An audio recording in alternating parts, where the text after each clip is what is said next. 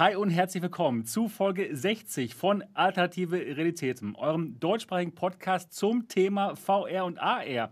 Und heute mit dabei zwei Gäste und zwar William von Dynextgen. Wie ist die Lage bei dir heute, William? Ganz gut. Ich sehe aber gerade, dass äh, mein Bild irgendwie komisch verschwimmt im ja, Video. Aber ist das okay. sehen das die Leute im, das hören die Leute im Podcast zum Glück nicht. ist, ist ja nicht so schlimm, ne? Aber nee, mir geht's soweit äh, eigentlich ganz gut. Freue mich wieder dabei zu sein. Ja, wunderbar, schön. Und auch mit dabei Kalle, dem Entwickler von Rainbow Reactor und einem neuen Spiel, über das wir heute einiges erfahren werden. Kalle, wie ist bei dir heute die Lage? Alles super. Ich freue mich auf den Podcast. Super. Und natürlich auch dabei Niki, Gaming Lady Niki. Na? Hallo. Wie ist es bei dir heute? Ja, gut. So einigermaßen. Okay, gut. Mein, mein Urlaub ist vorbei. Das ist ganz furchtbar. Oh ja, ist, das heißt, morgen ist, muss, muss ganz, wieder. Ja, morgen muss ich wieder arbeiten. Arbeit? Ja, irgendwie oh. ist es schrecklich, dieser Gedanke dran. Aber ansonsten so geht es mir ganz gut und ich hoffe dir auch. Ja, doch, alles in Ordnung. Alles gut. im grünen Bereich. Äh. Genau, das passt schon. Jawohl, schön. Schön, dass wir heute mal in, äh, ja, in dieser Zusammenstellung das machen. Ich bin wirklich gespannt. Heute reden wir über VR, ja, Überraschung, mal was Neues. Ganz, ganz, ja. ganz genau, ganz genau. Und ja, wir reden über Hitman 3. Wir schauen uns mal den Trailer dazu an und ja, wollen mal schauen, was wir davon halten. Und das Thema heute: Wie geht das eigentlich? Wie veröffentlicht man eigentlich so ein VR-Spiel? Was gibt es da für Hürden, die man nehmen muss? Was gibt es da für Plattformen?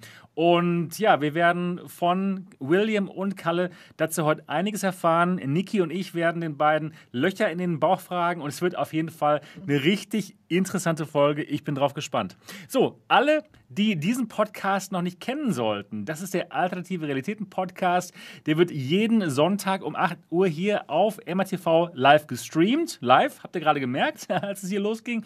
Und dann gibt es das Ganze nochmal als Audio-Podcast überall dort, wo es Podcasts gibt. Also, wenn ihr das Ganze vielleicht mal auf dem Weg zur Arbeit hören wollt oder beim Joggen, dann könnt ihr das gerne tun. Wir würden uns darüber freuen und wir würden uns auch sehr über ein Review freuen. Und zwar auf iTunes zum Beispiel. Einfach mal die Podcast-App öffnen auf eurem iPad oder iPhone, nach alternativen Realitäten suchen und uns bewerten. Da könnt ihr uns am besten mal Danke sagen, dass wir hier jeden Sonntag für euch in die Stadt gehen. Das wäre wirklich fantastisch. So, jetzt aber geht es erstmal los mit unseren Wochen. Was haben wir denn Schönes gemacht? Niki, wie war es denn bei dir so? Oh, was habe ich gemacht? Das ist eine gute Frage. Ja, natürlich wieder VR gezockt. Also ich habe ähm, letzte Woche Dash Dash World gespielt. Das ist ein, ja, das ist Mario Kart in VR. Da kommt auch nächste Woche noch ein Video dazu. Ist ein sehr cooles Spiel, kann man auch mit Freunden zusammen zocken. Und dann habe ich an zwei Tagen Crazy Machines VR gespielt. Das Spiel ist schon etwas älter. Ich glaube, das ist von 2018. Also jetzt nicht das allerneueste VR-Spiel, aber ein Spiel, was an mir irgendwie vorbeigegangen ist. Und dank Maruna habe ich es doch gezockt und es hat mir sehr gut gefallen. Also ich weiß, also es war jetzt mein erstes Crazy Machines, was ich gespielt habe. Es gibt ja auch noch äh, in Flat. Muss eigentlich auch relativ bekannt sein.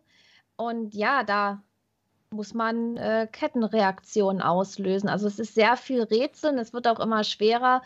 Und ja, das sind immer die Rätsel dauern auch unterschiedlich lange, je nachdem, wie kompliziert das zu lösen ist, wie man sich anstellt. Und ich habe das durchgezockt. Ich dachte so, ich, spiel, ich streame mal so zwei Stunden oder was weiß ich. Ja, der erste Stream ist vier Stunden lang geworden. Und dann war ich ungefähr bei der Hälfte, weil man sieht ja, wie viele Levels man hat. Insgesamt sind es 40 und dann war ich so ungefähr bei der Hälfte und dann dachte ich, ach, mache ich noch zwei Streams raus. Nix war zwei äh, zwei Streams. Ich habe es dann alles nochmal am Stück durch. Und dann dachte ich mir, auch eins kann ich noch und eins kann ich noch. Naja, dann. Ein Level geht noch rein. Eins, eins geht, geht noch, noch, ja. Das, ja, und dann habe ich es letztendlich durchgezockt. Also wirklich total kann geil. Kann nicht mehr so lange dauern jetzt hier, Mensch. So, und dann einfach weitermachen. Bis und eins kann ich noch, eins kann ich noch, ja. Dann hatte ich es durch. Hat aber echt totalen Spaß gemacht, kann ich jedem empfehlen. Gut, dann mache ich mal weiter. Das war es erstmal bei mir. Dann bestimme ich mal jemanden und zwar den Kalle. Oh, ja, ich habe diese Woche wie ein Verrückter an unserem neuen Spiel gearbeitet. Ähm, das ist nämlich auch irgendwie der Haken an der Entwicklung, dass man gar nicht mehr so viel zum Zocken kommt, obwohl ich das halt auch sehr gerne mache. Ähm, und ich versuche halt eigentlich auch immer äh, andere Spiele von kleinen Entwicklern immer anzuspielen, um dann halt denen eine Steam-Bewertung zu schreiben, weil, wie wir alle wissen, hilft das ja immer enorm.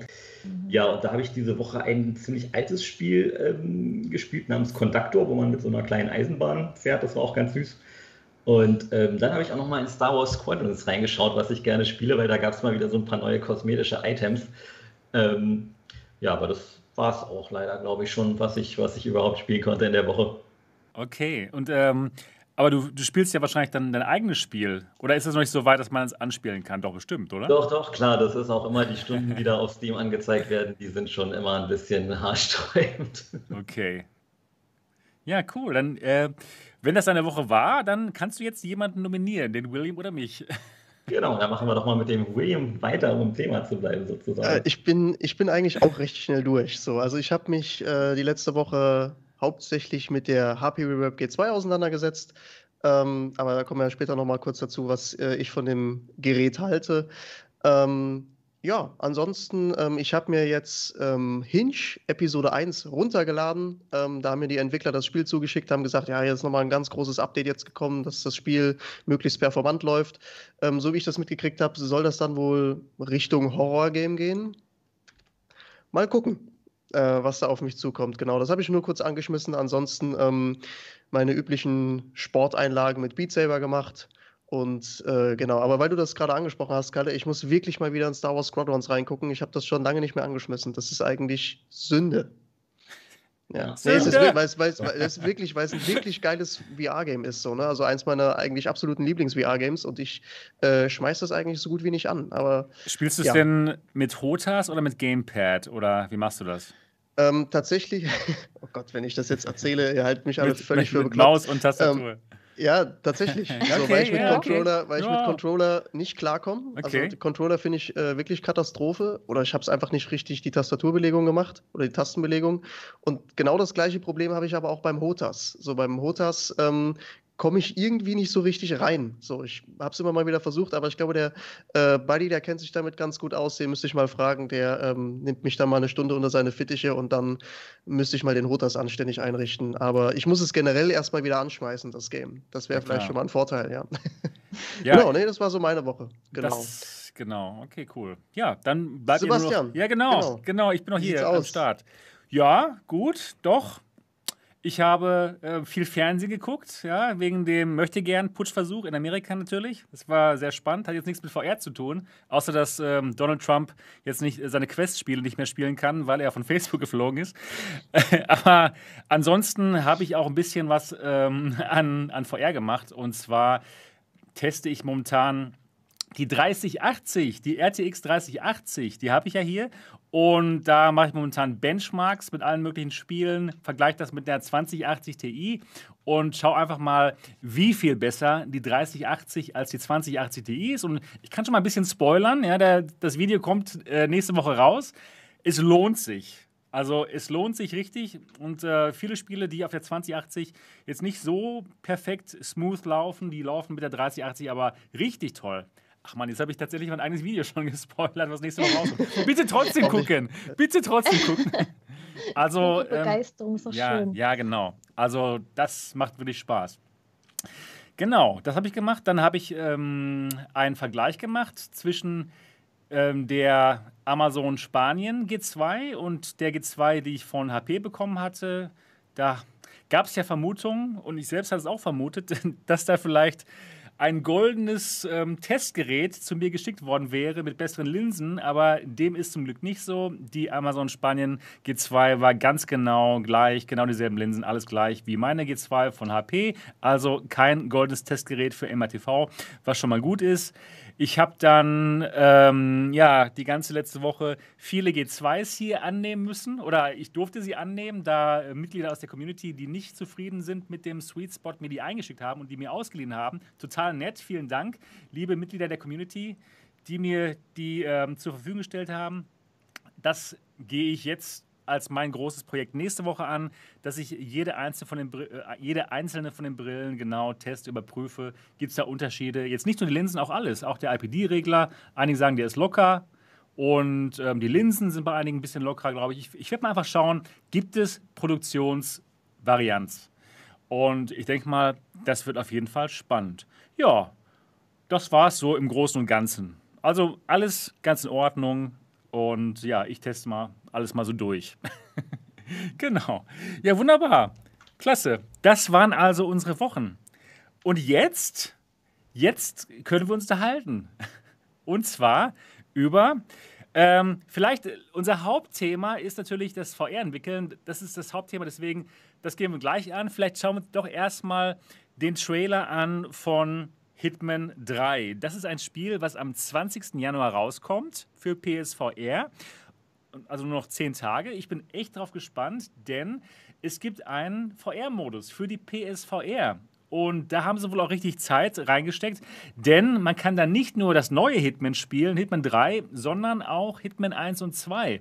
Also sie haben die ganze Engine, die ganze Hitman-Engine für VR bereitgestellt und ich bin wirklich drauf gespannt. Aber ich muss sagen, ich habe noch nie in meinem Leben Hitman gespielt. Habt ihr schon mal, habt ihr schon nee, mal das gespielt? Nee, nee. Doch, doch, ja? zahlreiche, okay. zahlreiche Titel, ja. Erzähl uns mal. Naja, was, man, was man da so machen muss. Äh, im Prinzip ist ja das, das, das Geile an Hitman, man hat äh, einen unfassbar hohen Wiederspielwert bei diesen Games, zumindest für meine Begriffe, weil äh, man so viele unterschiedliche Wege hat, wie man äh, das Ganze angehen kann. Und im Prinzip das Ganze heißt töten. Töten, genau. Oder ne, nicht unbedingt immer so. Ne? Das ist halt, ähm, ist halt das Geile. Ähm, man spielt im Prinzip einen Killer-Agenten, Agent 47 heißt der, und ähm, da ist auch so storymäßig, möchte ich jetzt nicht ganz so viel drauf eingehen, ist jetzt auch äh, eher irrelevant. Und genau, muss ich quasi durch verschiedene Level durchschleichen oder durchmetzeln, je nachdem, wie man das angeht. Und ähm, ja, Metzeln in meinem Fall wahrscheinlich dann. Ja. und hat eben verschiedene Tools, wie man das Ganze machen kann. Also man kann ähm, Leute mit einer Klavierseite irgendwie ähm, erdrosseln oder dann halt einfach ähm, sich verkleiden in den ganzen Leveln und ähm, Fallen auslösen, damit irgendwelche Wachen abgelenkt werden und zu dem man dann eben das Level schafft, eben ans Ziel kommt. Und ja, wie gesagt, das äh, Ganze kommt jetzt in VR raus und man, das, das Geile ist halt eigentlich, dass Hitman vom Gameplay her eigentlich recht komplex ist. Und ähm, das in VR umzusetzen, da bin ich gespannt, wie die es machen.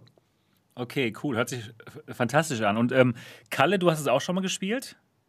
Genau, ich habe am, am, Anfang, glaube ich, mit Hitman 2 oder so gestartet. Ich glaube, den ersten Teil, den gab es ursprünglich nur auf dem PC und als es dann auf PlayStation 2 oder so, nehme ich mal ankam, habe ich dann halt mein erstes Hitman gespielt und ja, dann auch Hitman Redemption oder wie das hieß auf der Xbox 360 und ähm, auch die letzte Variante habe ich mal gespielt, also diesen Reboot sozusagen.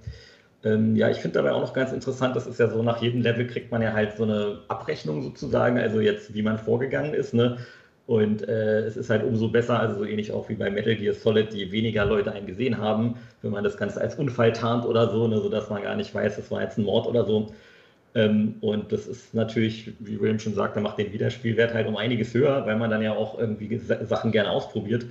Ähm, ich muss allerdings zugeben, mein Spiel ist es irgendwie nicht so, weil A ist es so ein bisschen, habe ich damit ein Problem, dass man da sozusagen ein Böser ist. Ne? Ich meine, man tötet natürlich meistens ganz fiese Jungs, das ist okay, aber es ist bei mir immer so ein bisschen, hat es mich schon gestört. Ja? Und das andere ist. Ähm, wen, wen muss man denn umbringen?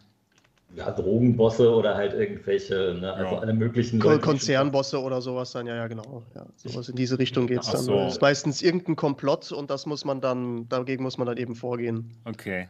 Genau, und dann ist es auch so, dass dann ja Hitman teilweise auch benutzt wird für irgendwelche anderen Zwecke. Ne? Das hat der William auch schon gesagt, da braucht man jetzt vielleicht gar nicht so viel zu sagen. Aber okay.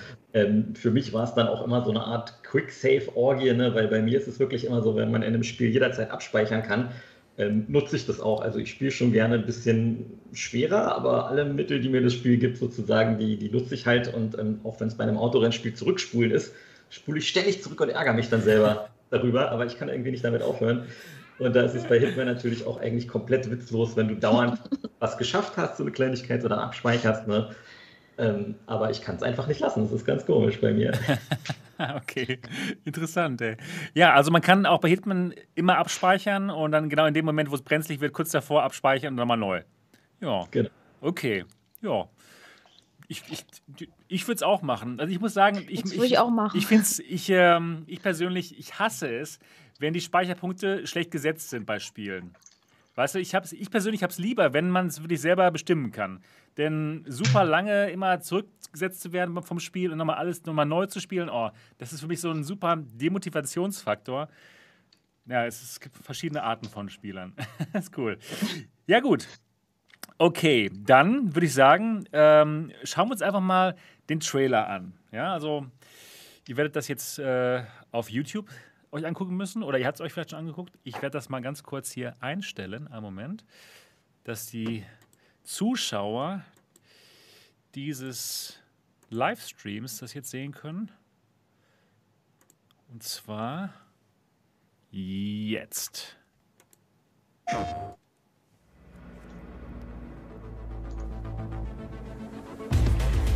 Hitman has always been about immersing yourself in a living, breathing world.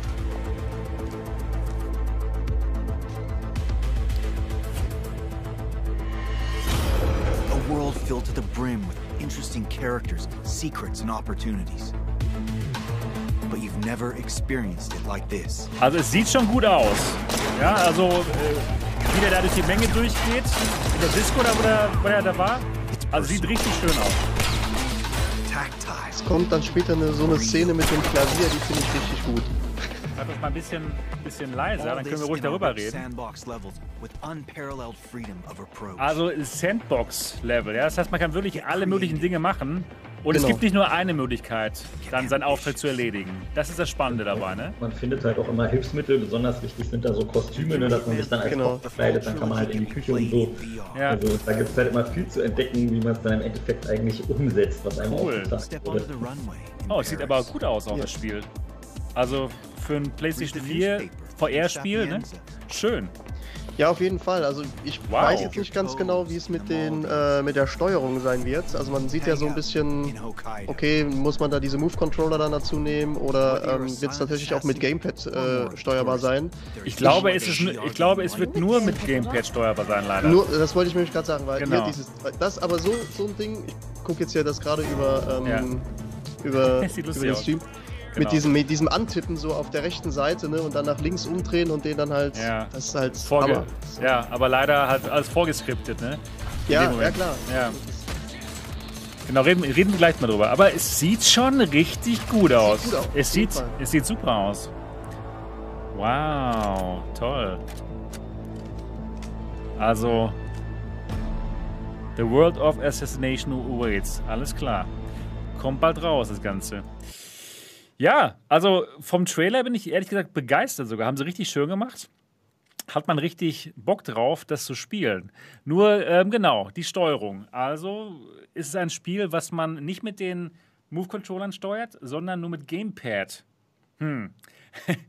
also meine erste Reaktion ist so, hm, schade eigentlich, ne? Wenn man sowas mhm. sieht, so, okay, auf die Schulter tippen, das wäre schon schön, wenn man da richtig tippen könnte, oder? Ja, klar, das, das macht halt VR ja. aus. Ja. Er sich dann, dann so frei bewegen oder wenn man schießt, so dazustehen, als hätte man eine Waffe in der Hand und genau. sowas. Oder irgendwelche Dinge durchsuchen, wo man wirklich hinfassen muss und das nicht per Knopfdruck ja. macht. Wäre schon cool, aber. Aber dann hätten sie wahrscheinlich auch Hitman 1 und 2 nochmal komplett neu programmieren müssen, ne, um, um dann halt äh, die Reaktion genauso hinzubekommen und alles also es wäre wahrscheinlich einfach zu viel Arbeit gewesen in dem Moment. Was hat ihr als Programmierer? Liegt da richtig mit der Annahme? Ja, absolut. Also ich denke ja. auch, dass das quasi der Trade-off ist, ne, dass man halt eben jetzt wirklich den ganzen Content von Hitman 1 und 2 auch spielen kann, weil man dann eben wirklich einfach die gleichen Knöpfe und so weiter benutzen kann. Und diese Interaktion zu machen, das ist halt auch immer eine Mordsarbeit. Also von daher denke ich auch, das passt schon. Und ich meine, wenn der Mo jetzt hier wäre, der würde eh sagen, ich spiele am liebsten mit Controller. Ja, genau, genau. Ja, ähm, Niki, du hast Resident Evil auf der PSVR gespielt. Das ist ja, ja ist ja auch mit Gamepad. Wie ist genau, das so? Genau, das wollte ich gerade so erzählen. Ja, das, also für mich ist es, wenn ich mich dann nicht richtig bewegen kann, ist das dann halt äh, ja nicht ganz vollständiges VR. Das ist dann so dieses, was ich immer so gerne Sofa-VR nenne. Ja. wo man ja, dann gechillt sitzt. Das ist ja genauso, wenn man jetzt vorm PC hockt oder normal im Wohnzimmer an der Konsole und am Fernseher. So hockt man dann eben auch da, nur halt mit dem VR-Headset auf. Ähm, ist auch nicht schlecht. Ja, ich, ich, ich finde es schade, aber ja, ist, ist aber nicht schlecht. Also ich habe da bei Resident Evil trotzdem meinen Spaß gehabt, hier gechillt auf meinem Stuhl zu sitzen und zu zocken ja, besser als ohne VR, sag ich mal so. Genau, ja, stimmt. Genau. Also, ich habe auch zum Beispiel The Persistence, ist auch so ein Spiel auf der PSVR, mhm. was man auch mit Gamepad spielt und das geht. Irgendwie nach einer Weile Klar ist man dann es. in der Steuerung dann drin und es geht alles gut und ja, fühlt sich einfach besser an, als einfach nur in Flat das Ganze zu spielen. Ja, das ist ja wie ne? die Flat-Steuerung eigentlich. Also, Resident ja. Evil 7, genau. das nimmt sich ja dann nichts. Das ist, äh, als würde man das Flat spielen mit dem Controller in der Hand. Ja, ja, genau, genau. Also Resident Evil 7 fand ich auch in VR äh, absolut grandios und ich habe halt, halt so ein mhm. bisschen davor, ähm, ja, besorgt sozusagen, wo ich dann sagte, oh, da, wenn man jetzt Hitman, wenn man das mit diesen Move-Controllern da machen muss, da graut es mir halt davor. So, ne? Das ist, muss ich wirklich sagen, weil das Tracking, das Tracking wirklich nicht mehr gut ist äh, aus, aus heutiger Sicht. Und ähm, ja, von daher bin ich eigentlich ganz froh, dass das auf jeden Fall mit dem Controller funktioniert, weil ich hatte bei Resident Evil 7 äh, super viel Spaß, ähm, auch mit Gamepads. Äh, war eigentlich ein cooles VR-Erlebnis, aber äh, ich stimme da Niki auf jeden Fall zu, dass man eben so dieses Couch-VR halt eben hat. Und ähm, gut, nach äh, Half-Life Alex ist da sowieso einfach, was Immersion angeht und wo man weiß, was geht in einem VR-Spiel. Ähm, ja, muss man halt gucken, wie das Hitman irgendwie über die Bühne bringt, dass man trotz ich sag mal, Couch VR viel Spaß hat. Genau. Habt ihr denn alle noch PSVRs zu Hause? Ja. Ja, okay. Ja. Das heißt, Eingestaubt, aber ja. ja. Also, ich denke mal, wir werden es alle spielen, oder? Hitman 3. Ja. Ich ja. denke ja. Nö. Wird, mein, auch, wird, mein erstes, wird mein erstes Hitman. Meins auch. Ähm, weiß man denn schon was über den Preis? Ist ziemlich teuer, glaube ich sogar. Es kostet, ähm, also auf der PS5 kostet es, glaube ich, äh, 80 Euro. Oh, was? Äh, und auf der PS, ich kann mich jetzt aber auch irren, und okay. auf der PS4, PS4 kostet es, glaube ich, 70. Okay, dann kaufe ich so. für die PS4, denn nur da funktioniert die PSVR-Version. Und ich habe auch nee, gehört. E ehrlich? Ja. Ja. Okay. Ja, genau. Äh, ich habe aber auch gehört, dass man trotzdem, wenn man es für die PS4 kauft, auch die PS5-Variante bekommt. Also beide Varianten. Äh, also insofern glaube ich, Win-win. wäre es dann besser, die PS4-Version zu kaufen. Aber 70 Euro, uiuiui, hui, hui, Boah, sagt auch der, der Schnuff gerade hier im Chat. Ja genau. gut, das, das, das ist ein neues Spiel, ein Vollpreistitel. Ja, ja. Wow. Das kostet nun mal so viel, aber das ist schon echt eine ganze Menge. Das ist schon eine man ganze Menge. Das sind ja eigentlich drei Spiele, ne? Ja, oh genau, ja, stimmt, richtig. Und alle kann man dann in VR zocken. Also wir werden dann ab dem 20. Januar etwas zu tun haben. Wunderbar, das ist doch gut. Ja, also Hitman 3, ich freue mich echt drauf. Das ist so das größte Spiel momentan, das wir erwarten, ja, bis auf Kalles Spiel, worüber wir gleich mehr erfahren werden. Und ähm, genau. Also, genau, 80 Euro, wow, krass. Ja, gut. Ja, die Leute, die Cyberpunk zurückgegeben haben, können sich ja jetzt Hitman kaufen. Ja, genau. So. Stimmt. Cyberpunk habe ich noch gar nicht angespielt. Es ist einfach zu viel, was äh, man spielen muss. Ist, warte noch ein Jahr, Sebastian, ja? bis du es anfängst. Ja, okay. Bitte, bitte warte ein Jahr. Sogar die, die PC-Version, weil ich habe gedacht, ja, auf, also, der, auf der PlayStation-Version wäre es so schlecht. Es, ja, nee, auch, auch da äh, ist, ist ähm, wollen wir kurz drüber reden? Ja, gerne. Oder, Warum okay. nicht? Ja. also bei Cyberpunk ähm, ist es halt wirklich so, dass halt äh, an dem Spiel an sich super viel fehlt. Es ist halt grafisch super beeindruckend, gar keine Frage. Ähm, aber du merkst halt, dass äh, an einigen Stellen ganze Skripte einfach fehlen. So, also das äh, okay. äh, allein was die KI von den ähm, ja von den Polizisten oder sowas angeht oder generell die Gegner-KI, ähm, die ist jetzt also mit dumm wohlwollend umschrieben, muss man wirklich einfach so sagen. Und ähm, ja, ansonsten äh, das Gameplay ist nach bei mir jetzt so nach so acht Stunden, wo ich merke irgendwie, hm, da hast du so ein ziemlich krasses Tief auf einmal, wo du merkst, irgendwie kommt hier nichts Neues mehr. Das äh, Craften hat irgendwie null Sinn und Verstand. Ähm, generell, wenn du irgendwie Items lootest, du hast irgendwie so einen absoluten Loot-Dschungel vor dir, ähm, sagst die ganze Zeit irgendwelche Items ein, aber merkst irgendwie keine Verbesserungen. Okay. So, also du, du merkst nicht, okay, bringt das jetzt was, das zu zerlegen oder nicht? Und ähm, das Einzige, was jetzt so ein bisschen Fahrt bei mir aufnimmt, ich bin jetzt, glaube ich, so bei 15, 16 Stunden oder sowas, ähm, ist halt, dass die Story so langsam Fahrt aufnimmt und ich einfach sage, okay, die Story hält mich jetzt so ein bisschen an dem Game dran. Aber ansonsten, es ähm, ja, verkleidet durch die Grafik, die es hat, äh, sehr viel anderes, was dem Spiel absolut fehlt. Einfach. Okay. Und das ist äh, ja für die, also mir tun auch die Entwickler ähm, echt leid. leid. weil die da einfach acht Jahre äh, Schweiß und Blut und Herzblut da reingesteckt haben und ähm, ja, jetzt einfach mit so einem Endergebnis leben müssen, quasi. Das ist, äh, kann ich mir ziemlich, stelle ich mir ziemlich hart vor, auf jeden Fall. Aber sie arbeiten konstant jetzt noch dran, das verbessert. Also es kommen jetzt halt DLCs, DLCs und sowas kommen jetzt natürlich noch raus, wo sie sagen, okay, ja, ähm, da wollen wir das Spiel noch mal ein bisschen verbessern. Ähm, unterm Strich müssen sie das Spiel erstmal fertig kriegen. So, okay, es wirkt wow. an ganz vielen Stellen einfach völlig unfertig. Ja, von Verstehe. daher. Na gut, okay. Ja. Dann warte ich noch ein bisschen. Gibt ja noch Was anderes ja zu spielen. Was ganz interessant ist, äh, man kann das Spiel ja wohl auch über WarpX äh, in VR spielen, also wahrscheinlich ja. nicht besonders gut, aber zum Beispiel der Hoshi82, der hat so ein paar Videos gemacht, wo er da durch diese äh, Gegenden läuft, durch dieses Chinatown und so, ne, in VR und das ist halt schon mega gut. Also ich finde, wenn man das sieht, da kriegt man halt echt sofort Lust, ja, sich das doch irgendwie zu kaufen, aber gut, ich habe jetzt im Moment eh nicht so viel Zeit, das hält mich dann doch davon ab, aber es sieht schon echt krass aus, also mhm. Ja, genau. Von der Grafik her sieht ich hätte wieder Sebastian. Ne? Ja, genau. Soll ich vielleicht doch mal reingucken? Ja. In VR. Ja, gut, genau, Cyberpunk.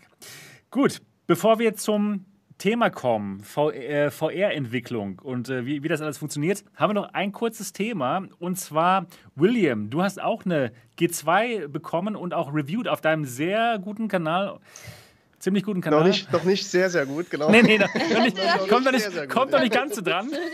Sehr guten Kanal. Nein, auch ein wirklich, wirklich guter Kanal. Ja, dein Nextgen könnt ihr mal gerne ähm, äh, auf jeden Fall äh, abonnieren. Und auch die Glocke nicht vergessen, ne? ordentlich andrücken beim, beim William. Ich werd, Und lasst ein Dislike da, Leute. Äh, ich meine, like. oh. werde ich, ähm, ich werde deinen Kanal noch unten verlinken. Ich glaube, ich habe den jetzt noch nicht verlinkt. Danke, danke. Alles Aber cool. ich werde ihn verlinken, genau. Ja, genau. Dein, dein G2-Review. Ähm, Erzähl doch mal ganz kurz. Äh, fass es einfach mal zusammen, vielleicht. Ja, nee, ihr sollt das Video gucken. Ich brauche nichts nicht. genau. Lass uns jetzt nicht drüber sprechen. Nein, nein, nein. Natürlich mache ich das. Ähm, also ist, äh, ja, muss ich sagen, kein schlechtes Headset, gleich vorweg so. Ich bin ähm, nicht so enttäuscht, wie man das vielleicht bei anderen äh, YouTubern so mitgekriegt hat, die irgendwie gesagt haben, ja, irgendwie, das, äh, das ist total schlecht und das ist total schlecht. Ähm, also mir ist, wie gesagt, beim Auspacken sofort aufgefallen, dass das Ding einfach fast nichts wiegt, gefühlt. So, also es war auch von der Gewichtsverteilung, ähm, wenn man das aufgesetzt hat, äh, ja, einfach grandios so. Ne? Man hatte quasi, also ich bei mir habe einfach nichts am Kopf irgendwie mehr großartig gespürt, wenn ich das jetzt mit meiner ähm, Valve Index vergleiche. Merkt man einfach schon, dass da wesentlich weniger Gewicht dran ist. Und ähm, ja, das macht das Ding einfach super angenehm zum Tragen. Man merkt natürlich auch, okay, dass da beim Design Valve seine Finger mit im Spiel hatte. Ähm, dann habe ich das Ding eingerichtet. Das war eigentlich auch alles easy, besonders natürlich durch deine Vorarbeit, Sebastian. Man guckt sich einfach schnell mal zwei drei, zwei, drei Videos an, sagt, okay, alles klar, da weiß ich, was ich machen muss. Und ähm, das geht dann wirklich recht zügig, auch alles kein Ding gewesen. Und Dein erstes Windows Mixed Reality Headset? Ja, genau. Ah, ja, okay. ja, dann Windows, ist, dann, genau. genau. Und war wirklich überhaupt kein, kein Akt, das zu machen, auch das irgendwie mit Steam schnell zu connecten und so, alles, alles kein Akt gewesen. Ähm, dann habe ich das Ding aufgesetzt und war erstaunt erstmal natürlich darüber, wie gut die Farben dargestellt sind. Also das muss ich wirklich, das, also da, wer irgendwas anderes behauptet, da sage ich, okay, dann irgendwie zeig mir die anderen Headsets bitte, die du sonst aufgesetzt hast, die was besser machen sollen. Ähm, die G2 hat wirklich eine, ein, ein, super Bild. Also da gibt es da gibt's überhaupt nichts. Auch Fliegengitter-Effekt quasi nicht vorhanden. Und ähm, also muss man wirklich schon mit Argus-Augen irgendwie drauf gucken, dass man da was erkennt.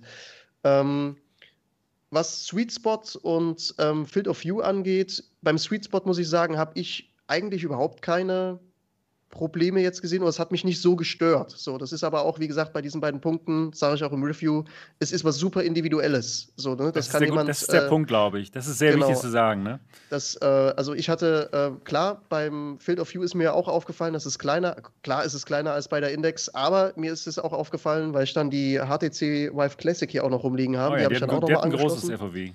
Genau, und äh, ja. auch da ist es nochmal kleiner als äh, das von der HTC. Und ähm, hat ja. mich aber, wie gesagt, sobald man in irgendeiner Anwendung drin war, ich habe da mal ein bisschen Half-Life Alyx gespielt, ein bisschen Beat Saber, ein paar Runden, habe mit dem Ding dann auch ein bisschen entwickelt, so geguckt, okay, komme ich damit klar, wenn ich jetzt ähm, damit entwickeln würde. Hat alles gut funktioniert und man ignoriert das auch wirklich nach einer Weile. So, also das ist jetzt nicht so auf einem Niveau gewesen, wo ich sage, ähm, das ist super störend oder ähm, genau deswegen schicke ich das Gerät irgendwie wieder zurück. Aber vorweg, du vor, hast ja, es trotzdem zurückgeschickt. Ich, ich habe es trotzdem zurückgeschickt. ähm, und es liegt ähm, daran, dass ich, wie gesagt, diese, ja, eigentlich die Valve Index habe und für mich die Vorteile der ähm, G2 nicht so stark überwiegen, dass ich sage, okay, ich ähm, behalte das Gerät, obwohl ich eine Valve Index habe. Ja, ähm, macht Sinn. Ich würde jeder, der irgendwie sagt, ähm, ich bin, bin neu auf dem Feld, ich habe einen äh, potenten äh, Rechner hier zu Hause und ich hätte gern ein geiles VR-Headset. Da kann die G2 auf jeden Fall, äh, wo ich sagen würde, ja, das ist eine Überlegung wert, es kommt drauf an, was du willst. So, ne? Es ist eigentlich mit, mit jeder Technik ja immer so. Man kann ja auch nicht einfach sagen, ja, ich brauche ein Auto. Ja, ähm, für was denn? Willst du Sachen transportieren hin und her oder ähm, willst du einfach nur in der, in der Stadt rumfahren, was, was brauchst du denn so? Ne? Kannst du nicht einfach sagen, ich brauche ein Auto. Und so ist es mit VR-Headsets nun mal auch. Und genau, da ist es halt bei der G2, ja, äh, muss ich halt sagen, dass mich das Tracking, wie gesagt, ich komme auch vom, vom Lighthouse-Tracking, ähm, bin ich auch sehr verwöhnt damit. Ähm, dass mir das auf Dauer einfach nicht zugesagt hat, muss ich wirklich sagen. Ähm, besonders bei Beat Saber. Ich gut bewege mich da auch auf Expert Plus Niveau mittlerweile.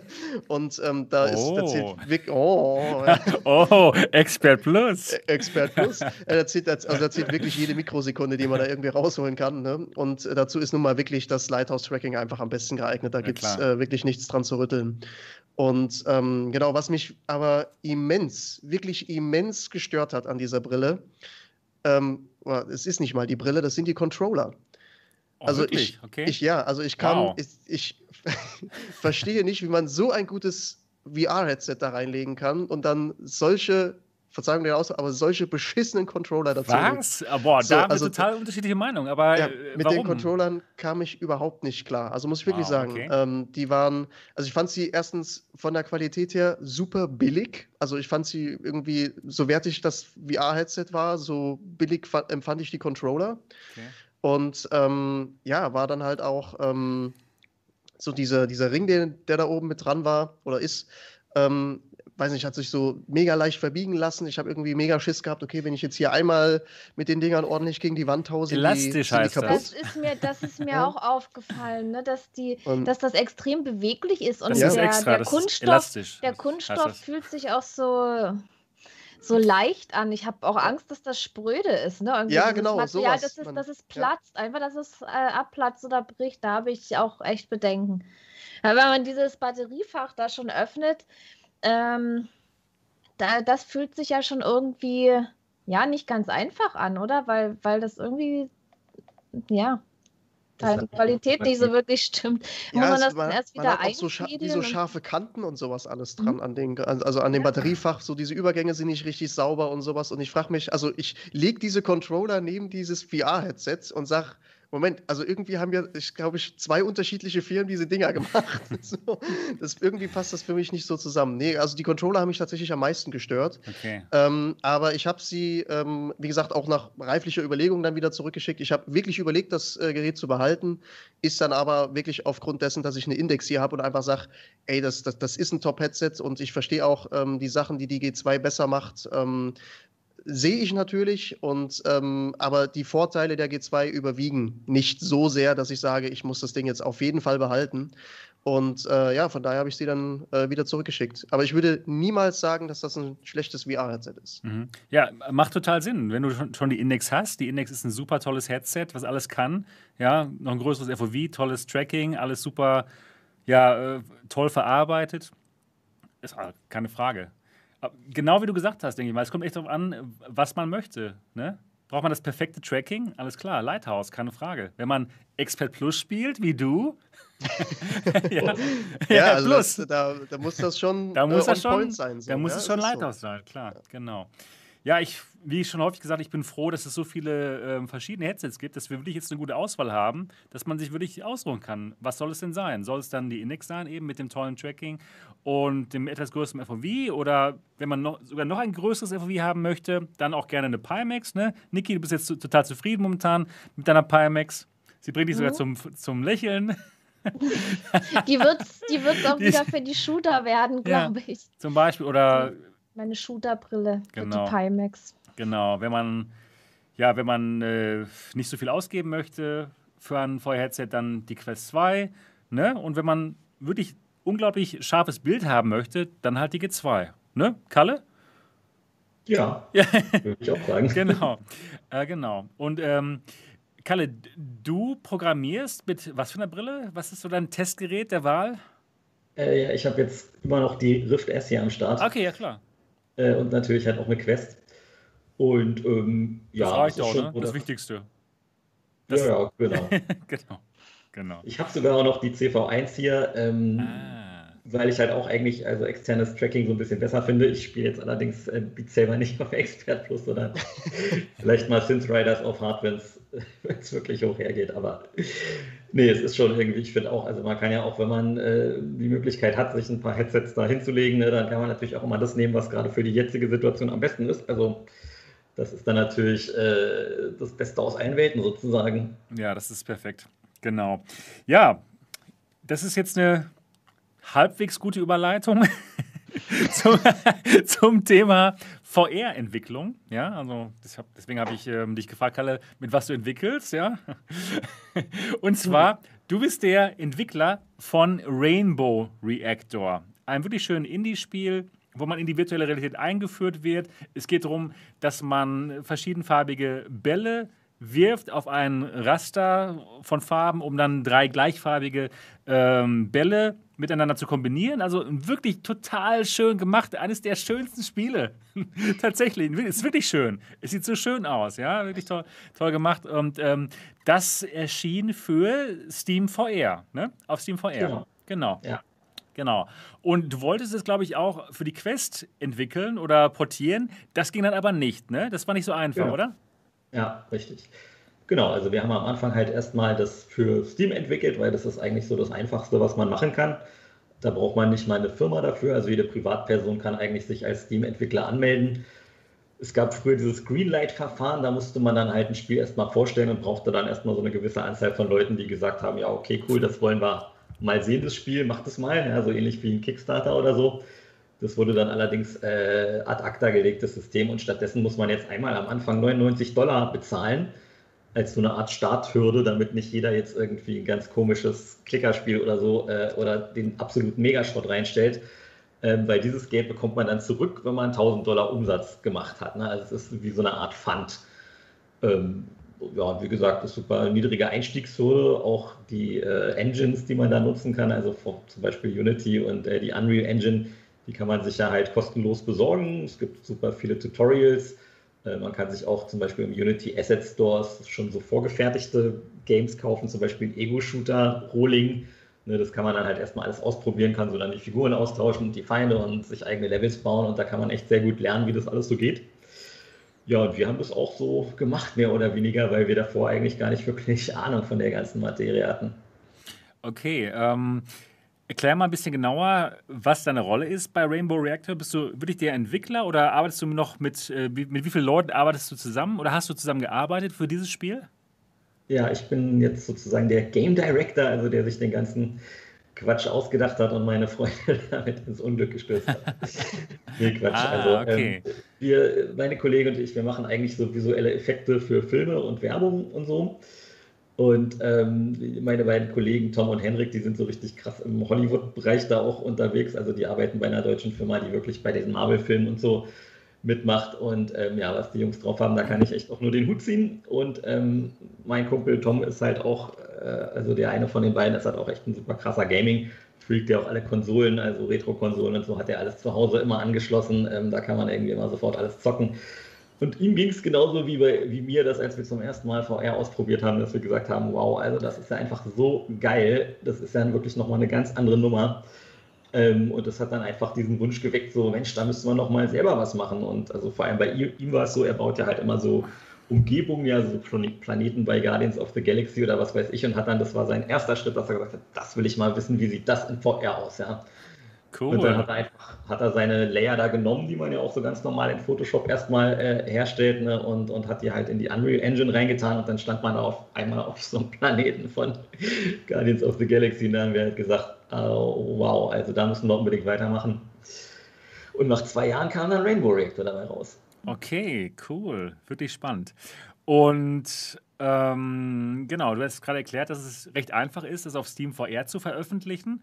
Mhm. Und dann kam jetzt die Quest raus, vor nicht allzu ja. langer Zeit.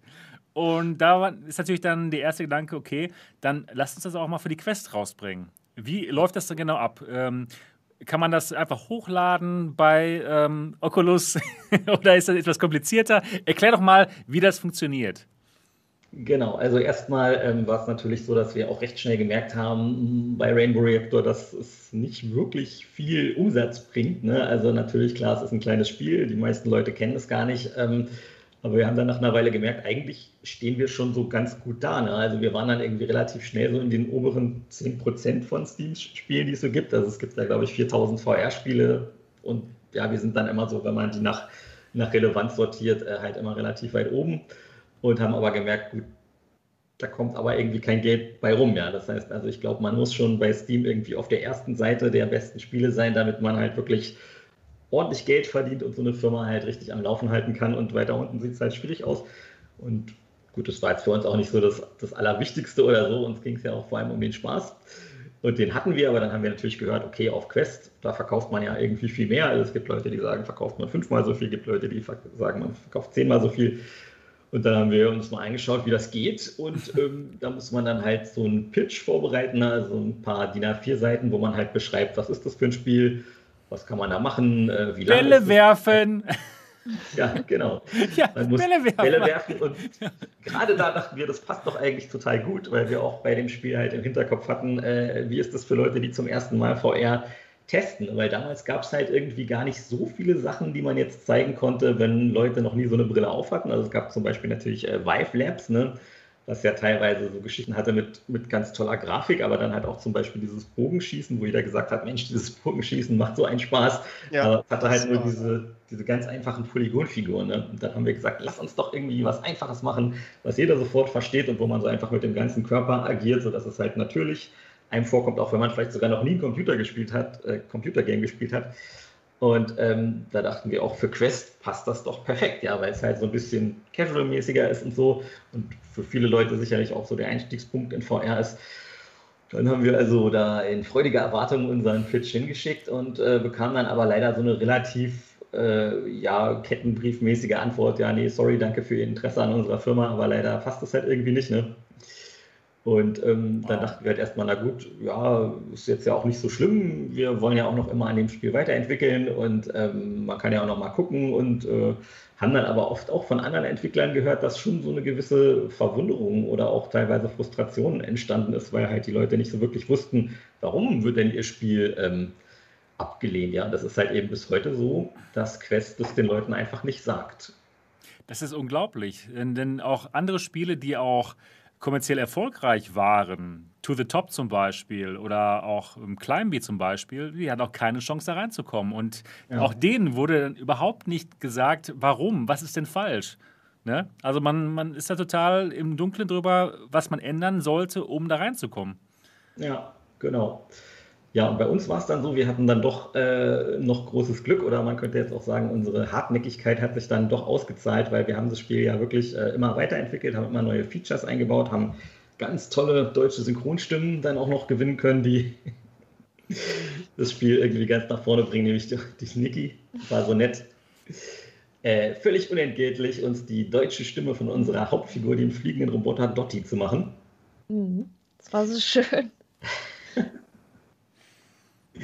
ja, das war echt eine ganz tolle Sache für uns. Und, und auch äh, viele, viele Songs sind daraus entstanden, aus der Zusammenarbeit. das war ja, so eine krasse Sache irgendwie. Also kam einiges Tolles raus. Also mhm. wirklich, ne? Die deutsche VR-Community ist einfach ist, nur klasse. Die ist echt you are the best. Oh ja. Ja, ihr seid die Besten, wirklich. Das kann man Ganz ehrlich mal. Das sagen, ja. Das, nee, heißt, das, stimmt. Das, das, das, Feedback von den Leuten hat uns immer wieder motiviert, dass wir halt gesagt haben, ach komm, ballern wir noch ein Wochenende rein und noch eins und da kommt zwar halt irgendwie jetzt finanziell nichts bei rum, aber es ist halt einfach cool.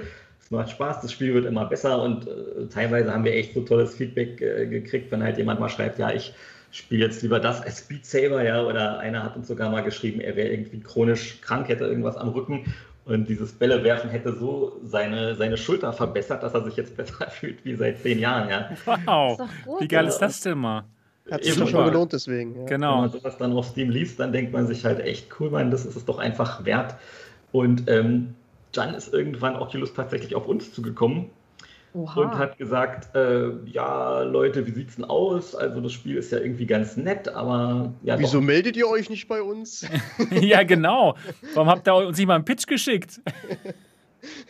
ja, ein bisschen so, ein bisschen sowas wirklich. Also ähm, ich, ich weiß es auch nicht so genau, wie es gelaufen ist. Wie gesagt, trotzdem sagen sie einem auch recht wenig. Ich musste natürlich auch dann so eine Verschwiegenheitserklärung unterzeichnen und darf halt irgendwie auch trotzdem nicht so viel über diesen Prozess sagen. Das ist denen halt anscheinend äh, extrem wichtig, warum auch immer. Aber ähm, sie haben uns dann gesagt, naja, guck mal, also es ist doch so, ähm, die Leute, die haben irgendwie jetzt nicht mehr so eine Lust auf so eine kleinen Spiele. Äh, das stimmt ja auch, also man hört es ja immer wieder aus der Community und auch berechtigterweise, weil es sind nun mal einfach die meisten VR-Spiele sind halt Indie-Games, dass sie halt was wollen, was man halt länger spielt als halt irgendwie zwei Stunden. Ne? Also ich glaube, wenn man jetzt bei Rainbow Reactor richtig gut ist und äh, alle Bälle richtig wirft, dann, dann ist man halt in zwei, drei Stunden durch und dann haben sie gesagt, was könnte man denn da noch machen? Ja, überleg doch mal. Oh, cool, wirklich. Sie haben ja. sich wirklich damit so beschäftigt, mit eurem Spiel, dass sie gesagt haben, okay, macht doch daraus mal was, was, was Größeres. Genau, und das Gute wow. war, dass uns natürlich schon echt immer viele Ideen gekommen sind, wo wir halt aber gedacht haben, ja, aber die Arbeit jetzt dann nochmal reinzustecken und so weiter, da müsste man ja dann nochmal ein ganz neues Fass aufmachen. Und ähm, dann haben wir ihnen aber tatsächlich vorgeschlagen, dass man ja aus äh, dem Spielprinzip von Rainbow Reactor so eine Art äh, Action-Adventure auch machen könnte. Und ähm, deswegen ist jetzt unser Spiel, ja, Sebastian hat extra vor der Sendung schon gesagt, er möchte es noch nicht wissen. Genau, vorher. jetzt hier. Reaction hier, Live-Reaction. Was genau. ist es? Das passt auch zum Thema, weil das neue Spiel heißt nämlich Rainbow Reactor Fusion. Okay. Oh mein Gott. Fürs Thumbnail. Für, genau.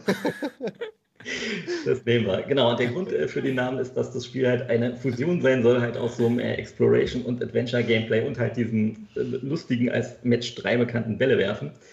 Ja, und wir finden, das funktioniert auch irgendwie total gut. Also die Story ist dann halt eben so, man kommt in diese Fabrik und soll da halt eben mithelfen. Es gibt auch noch so eine kleine mysteriöse Hintergrundgeschichte und man muss dann aber erstmal dafür sorgen, dass der ganze Krempel, mit dem man da interagiert, auch überhaupt funktioniert. Das heißt, man läuft dann durch die Fabrik, muss äh, erstmal schön sauber machen. Also ja, schön.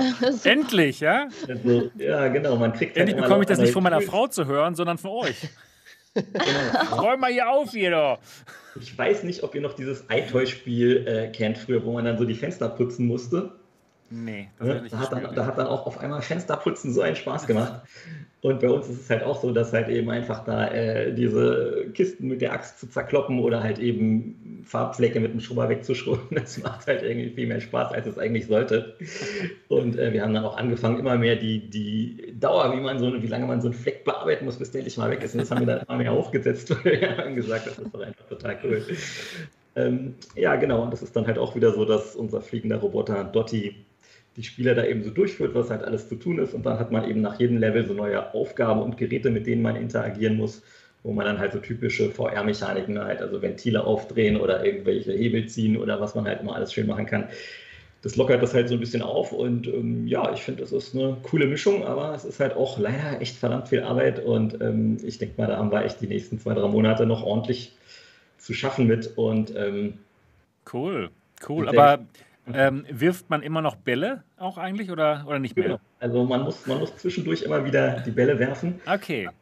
Es geht ja in dem Spiel darum, dass dieser Rainbow Reactor sozusagen so eine saubere Energie der Zukunft ist, ne, wo man durch die Kombination von diesen Farbkugeln, die halt natürlich total energiereich sind, äh, die, ist, die Stadt mit Energie beliefert. Und ähm, das muss okay. man jetzt auch machen. Nur mit dem Hindernis halt noch, dass eben die ganzen Geräte erstmal kaputt sind und man sie erstmal auf Vordermann bringen muss, damit man überhaupt die Bälle werfen darf, sozusagen. Okay, cool. Und wenn man die Bälle dann, dann wirft und diese Energie erzeugt, was passiert dann mit der Energie? Wird die auch zu irgendwas genutzt? Genau, also es ist so, dass der, der, dieser, dieses Reaktorgebäude ist halt am Anfang noch in ziemlich äh, schlechtem Zustand, was einem auch die gute Dotti äh, natürlich sehr klagend vorwirft. Die ist ja so ein bisschen wie GLaDOS äh, von Portal, ne, dass sie so also ein bisschen jammert immer mit so einer synthetischen Stimme.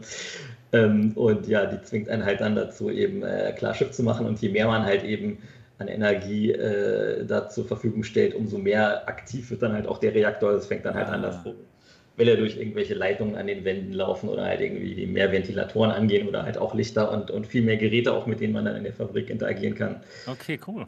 Ja. Oh. Mein äh, Google hat sich gerade gemeldet. Ja, cool. Aber haben Sebastians Dotti. Ja, ja, genau. Ja, ja, schön. Ich bin drauf gespannt. Und ähm, Niki, bist du dann wieder die Dotti oder wie sieht's aus? Das weiß ich noch nicht. ja, cool. Gibt's ja, eine... Niki, wir haben Niki noch nicht so wirklich gefragt, allerdings äh, wäre es natürlich total toll. Das Problem ist nur, äh, sie darf das diesmal auf gar keinen Fall für umsonst machen. Ja. Da müssen wir uns nochmal was einfallen lassen, weil es ist halt wirklich auch diesmal äh, zehnmal so viel Text oder so wie bei dem alten Spiel. Ähm, aber da reden wir dann auf jeden Fall darüber, wenn es ja, soweit ist. das wäre cool, ja. Da, also ich würde gerne wieder mitmachen. Wir würden uns natürlich auch mega freuen. Hört sich, hört sich richtig cool an. Ähm, ja, die, die Spielidee Match 3 verbinden mit irgendwelchen ähm, RPG-Elementen gibt es ja auch schon. Ne? Ist, auch, ist auch super erfolgreich, die Spiele. Ich wundere mich da total drüber. Ähm, weil es, es, ist jetzt nicht so, ähm, ich würde das jetzt nicht so spielen auf meinem Handy, aber in VR würde ich es mal gerne auf jeden Fall mal machen. Und Oculus hat euch ähm, das jetzt äh, gesagt, mach das doch mal. Und äh, äh, wie habt ihr dann darauf reagiert? Dann sofort gesagt, ja, auf jeden Fall, wir machen das?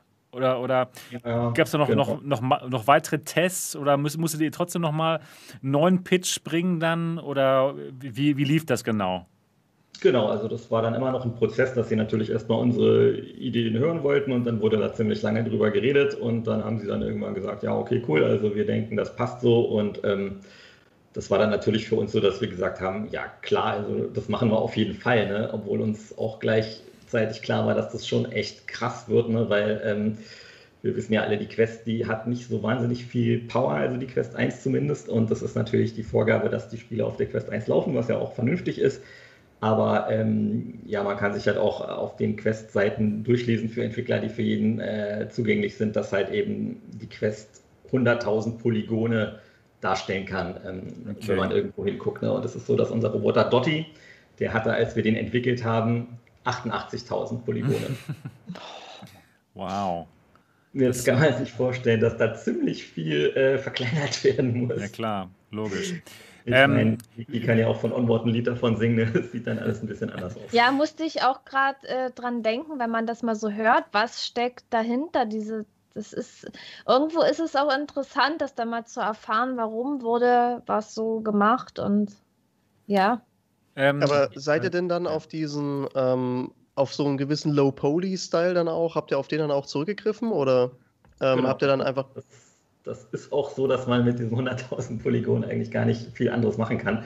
Äh, man Hab muss schon fast gedacht, ja das abwägen. Also es ist natürlich so, je kleiner ein Raum ist, ne, desto mehr Polygone kannst du dann natürlich da reintun. Ähm, also dann, dann wirken 100.000 Polygone halt extrem viel, wenn du halt nur in so einer kleinen Kammer bist. Ähm, ich finde ein ganz gutes Beispiel ist halt dieses Star Wars Tales äh, from the Rim of the Galaxy oder wie es heißt. Das sieht halt schon echt äh, cool aus. Und wenn man selber mal angefangen hat, sich damit zu beschäftigen, dann denkt man so, mein verdammt, wie haben die das denn hingekriegt? Okay, es ist auch ILM, muss man dazu sagen, aber dann ist uns halt eben gedämmert, ähm, da ist es auch so, die Räume sind entweder relativ klein oder wenn du dann halt mal draußen bist und so in die Ferne guckst und dann so ein Panorama hast, da stehen dann auch nur noch so drei Bäumchen und drei Felsen. Ne? Mhm. und der Rest ist halt ein gemaltes Bild, ähm, was aber auch halt durchaus cool aussehen kann. Aber dass man da erstmal dahin kommt, dass man mit so wenig äh, so eine gute Wirkung erreicht, das ist halt natürlich ein enormer Prozess. Und für uns war es natürlich auch so, weil äh, wir hatten ja schon diese Fabrik und alles und da hat ja auch Oculus gesagt, nee, das ist cool, lass das mal alles so, ne?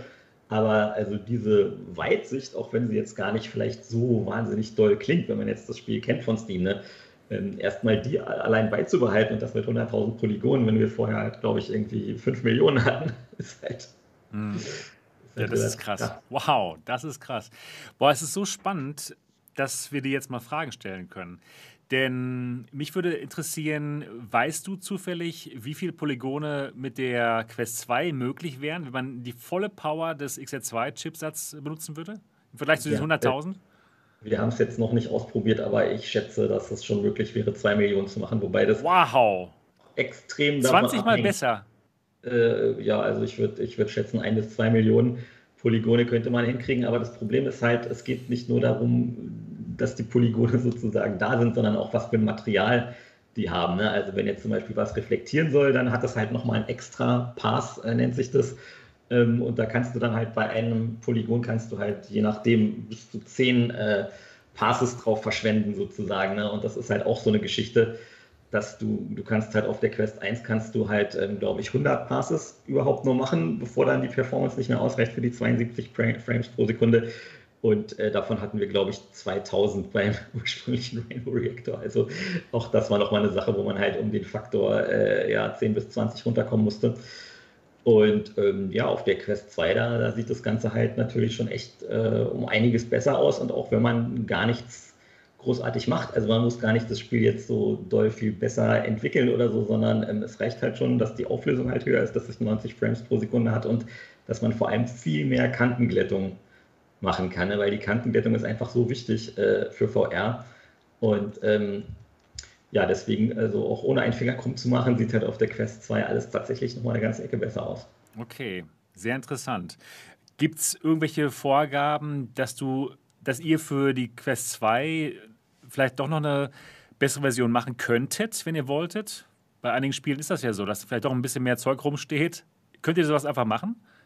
Genau, also man kann das ja als Programmierer abfragen, mit welchem Endgerät der, der Konsument sozusagen spielt. Ja. Und äh, da ist es schon möglich, dass man halt eben äh, theoretisch auch die Level anders baut und so weiter.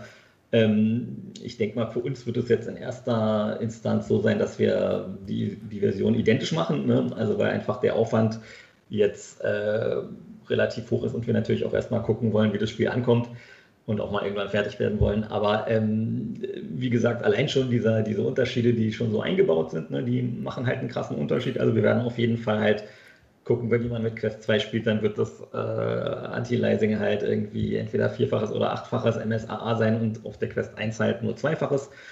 Und das heißt halt einfach, auf der, auf der Quest 2 flimmert es extrem viel weniger bis gar nicht. Und das macht natürlich für den Bildeindruck schon einen deutlichen Unterschied, wobei ich auch wieder finde, ich spiele ja selber halt auch äh, viel auf der Quest 1. Ähm, wenn man halt immer so spielt, dann, dann stört einen da auch nichts. Ne? Also es sieht ja schon auch trotzdem cool aus. Okay, boah, sehr spannend. Also erstmal macht es natürlich Sinn, einfach nur für die Quest 1 zu entwickeln, ne? einfach weil es so lange dauert, weil es ja, so, viel, so, viel, so viel Aufwand ist, ne? genau. Aber man kann, wenn man möchte, kann man noch für die Quest 2 es noch verbessern. Aber es sieht sowieso schon besser aus mit der Quest 2, eben wegen dem Anti-Aliasing. Da sieht genau. es schon mal auf jeden Fall besser aus. die Kantenglättung. Ja, die Kantenglättung. Die sieht auf jeden Fall besser aus. Und ähm, ja, das ist auf jeden Fall richtig spannend, mal das von einem Entwickler zu erfahren, wie das so aussieht. Dann, was mich persönlich auch interessiert, wie einfach oder schwierig ist es denn, ähm, ein PC-Spiel, was man schon hatte, zum Beispiel Rainbow, Rainbow Reactor, dann runterzufahren auf diese 100.000 Polygone? Wie, wie schwierig oder aufwendig ist das?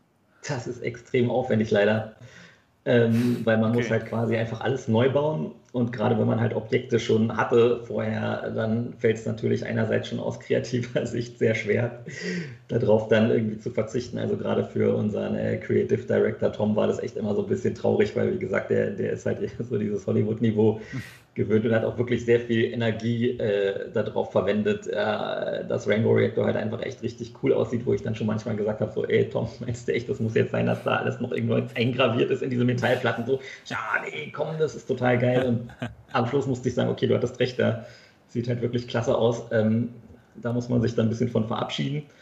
Und ähm, das ist auch eigentlich so ein zweistufiger Prozess, weil wenn du es halt richtig optimal aussehend machen willst, dann musst du die Objekte erstmal komplett neu bauen mit weniger Polygonen. Dann musst du aber das Originalobjekt da drauf projizieren, nennt man das, ähm, damit sozusagen durch die Textur noch möglichst viel Details da reinkommen. Ne? Und dann musst du am Schluss ähm, noch die Optimierung machen. Das ist halt auch super extrem, weil du musst da, damit du auf wenig Passes kommst, ne? man darf halt nur 100 von diesen Materialpasses haben, müssen halt alle Objekte, die jetzt sagen wir mal aus Kupfer sind, müssen ein Objekt sein. Ja? Das heißt, überall in der Szene, wo du irgend so ein kleines Rädchen hast aus Kupfer, da musst du dann dafür sorgen, dass das mit allen anderen Kupfersachen zusammengelegt ist. Ne? Und da, also da musst du richtig Tabellen dir anlegen, wo du dir deinen Kopf machst, äh, wie, wie du das am schlausten machst und da wirklich aus der Quest eben noch das letzte bisschen Qualität rausquetschen. Das ist echt eine Aufgabe, vor allem halt für so ein kleines Team wie uns, aber es war natürlich auch super spannend auf der anderen Seite. Okay, also es ist nicht per Knopfdruck, ja? Einfach sagen, nö, jetzt nur 100.000, ja, mach, mach, das mal automatisch hier.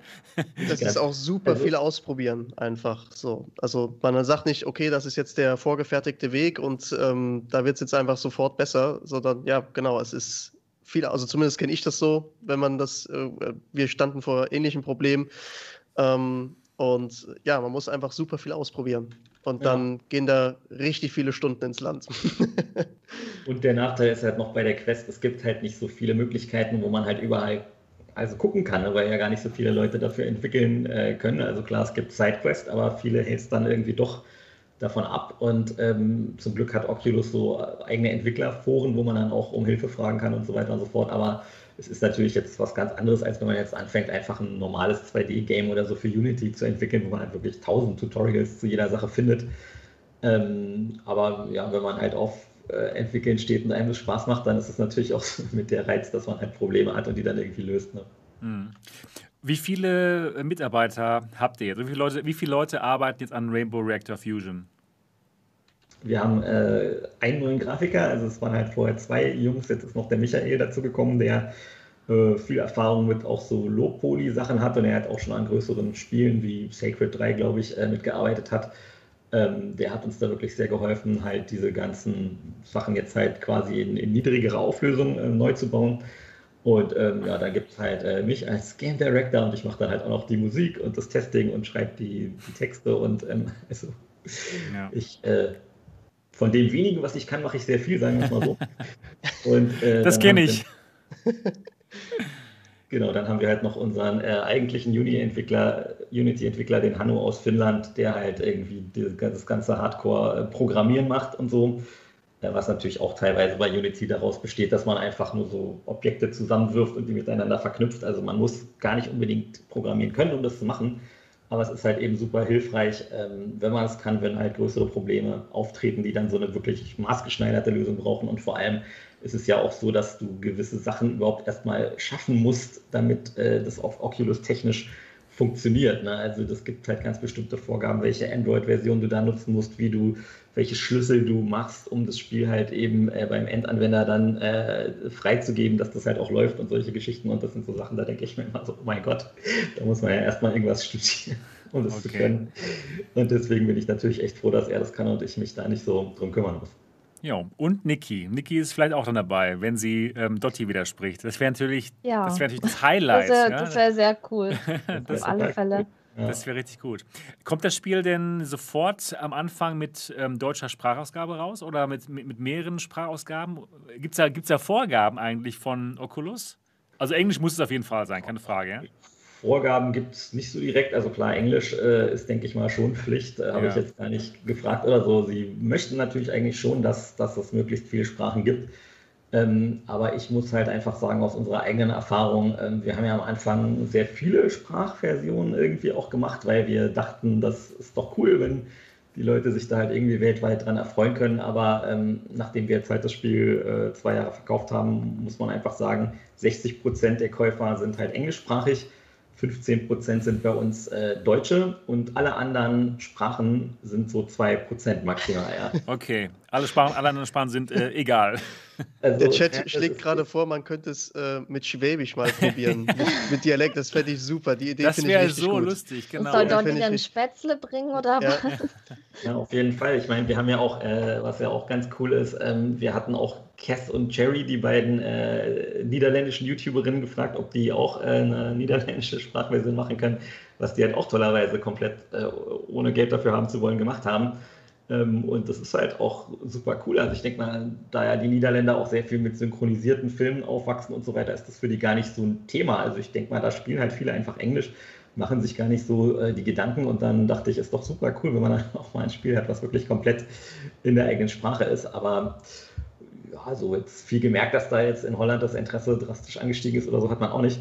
Aber wie gesagt, jede Sache, die wir gemacht haben an dem Spiel, war halt für uns eigentlich ein, Gewinn, weil es halt immer spannend und interessant war und ja, man neue Sachen gelernt hat.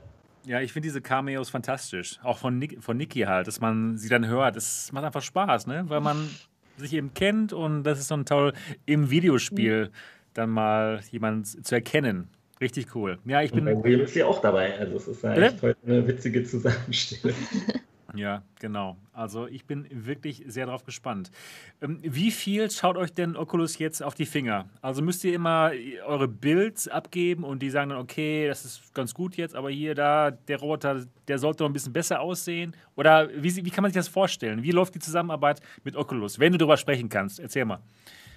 Genau, also ehrlich gesagt, ich bin mir auch gar nicht so sicher, was man eigentlich erzählen darf, aber äh, es ist halt eigentlich so, dass man halt eben eine Kontaktperson hat, die, die für das Spiel verantwortlich ist, ne? also die sich wirklich da intensiv drum kümmert. Wow. Und ähm, da zeigt man dann halt immer den Fortschritt, ne? also wir schicken halt manchmal Videos hin und halt auch oft äh, Builds zum Ausprobieren und da kommt dann halt einfach Feedback, also es ist schon immer so, der Gesamttenor ist halt, na, ihr Entwickler, ihr könnt halt eigentlich mehr oder weniger machen, was ihr wollt wir haben ja schon uns davon äh, überzeugt, dass, dass ihr das könnt und dass das Gesamtkonzept gut ist so.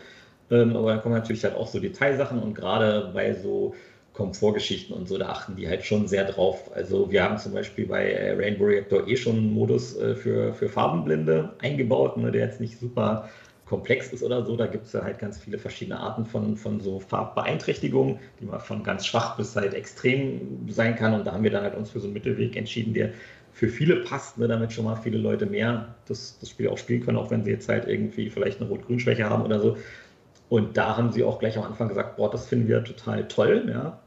Sonst hätten wir euch gefragt, ob das geht, aber es ist ja eh schon so mit, mitgedacht. Aber klar, dann halt so, dass man ja vielleicht auch im Sitzen spielen will, dass vielleicht auch manche Leute nur eine Hand haben und spielen wollen und so weiter. Das äh, wird dann halt auch zur Sprache gebracht. Und ich denke mal, das ist halt auch schon cool. Ne? Also auch äh, Motion Sickness und so haben sie uns halt vorher gefragt, was wir denn darüber denken.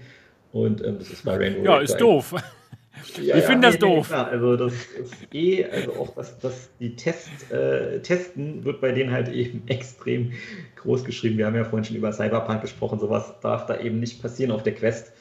Ja, also ich glaube, die, die sehen das eher mehr so ein bisschen wie früher äh, bei Nintendo, ja, wo die Spiele noch auf so einem Modul waren und wenn es halt rauskommt, dann ist es einfach so das Spiel, da kann man da nichts mehr dran ändern. Ne? Und das möchten sie eigentlich auch, ähm, dass, dass die Leute halt nicht das Spiel kaufen und dann ausprobieren und sagen so, oh mein Gott, hier funktioniert ja nichts, äh, wie jetzt halt eben bei Cyberpunk es leider passiert ist. Ja. Ist halt eine eigentlich recht gesunde Qualitätssicherung, die da gemacht wird. Das muss man, also was du jetzt so erzählst, wo ich einfach sage, ja, ist, ähm, wenn man so eine Plattform genau. betreibt, genau. ist, das, ist das eigentlich sinnig, dass man das so macht, ja. Genau, das ist wirklich absolut gründlich von denen und natürlich auch aus Konsumentensicht total klasse, dass man da weiß, da kann man sich halt eben drauf verlassen und.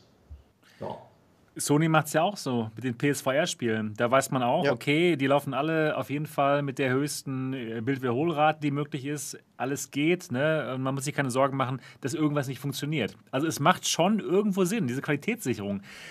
Was eben keinen Sinn gemacht hat, meiner Meinung nach, ist, dass ähm, die Entwickler kein Feedback bekommen haben, wenn sie überhaupt gar nicht in den Store reingelassen werden. Ja, und wenn die Spiele auch gut sind. Ja, Rainbow Rector ist ja gut, ist ja nicht schlecht. Oder auch andere Spiele eben, wie To the Top oder sowas. Und da würde ich mir schon ein bisschen mehr Feedback für die Entwickler einfach wünschen, damit die wissen, okay, was geht denn? Was darf man denn bei euch verkaufen auf der Plattform? Denn ist ja schon ein Unterschied, ob man jetzt eben für die Quest was verkaufen darf. Denn wie, wie Kalle schon am Anfang gesagt hatte, ja teilweise äh, bis zu zehnmal mehr Umsatz als bei Steam VR. Das ist einfach ein großer Faktor, ob man halt ähm, dann etwas verkauft oder nicht. Ob es sich gelohnt hat, die Stunden da reinzustecken, weil ihr, Kalle, ihr steckt jetzt ja richtig viele Arbeitsstunden da rein. Die Entwicklung kostet ja wahrscheinlich Zehntausende von Euro. Nee, auf jeden Fall. Zehntausende von Euro. Und da muss man eben schauen, lohnt sich das denn? Lohnt sich eure Zeit? Was habt ihr für ein Gefühl jetzt? Äh, wird sich das lohnen? Habt ihr schon von Oculus vielleicht irgendwelche ähm, Durchschnittswerte erhalten, äh, was auf jeden Fall verkauft wird? Weil die, die haben ja die Daten. Nee, also ich glaube, das ist bei denen auch ganz, ganz unterschiedlich. Sie haben ja auch manchmal wirklich äh, kleine Projekte, ähm, zum Beispiel Where Thoughts Go heißt das eigentlich. Das ist, glaube ich, eher so eine Art Kunstding, äh, wo man so schwebende Sphären äh, berühren kann und da können deine User selber Texte einsprechen, ja, die dann in diese Sphären reingehen. Also wenn du irgendeine so Sphäre von, von jetzt zum Beispiel William äh, anfährst, dann sagt er, vielleicht möge die Macht mit dir sein. ja. Sag's mal, William.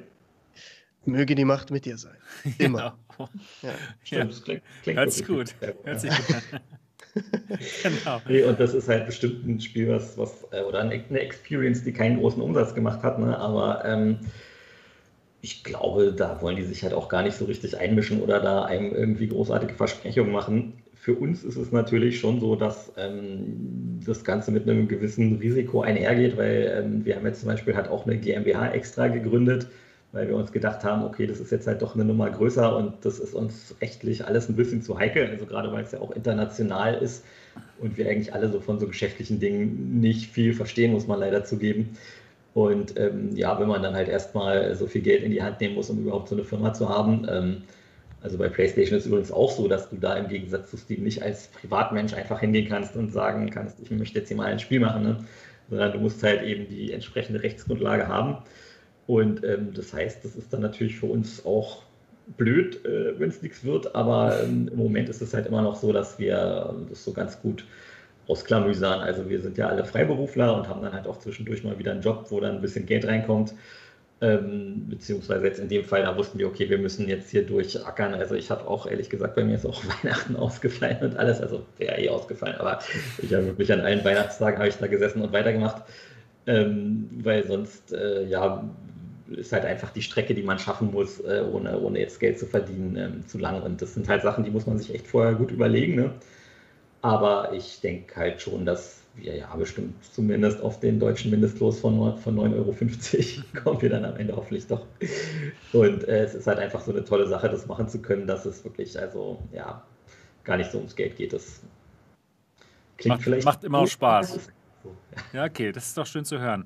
Ähm, ist das denn ein Spiel, was exklusiv für die Quest rauskommt oder kommt es auch mal auf Steam VR raus?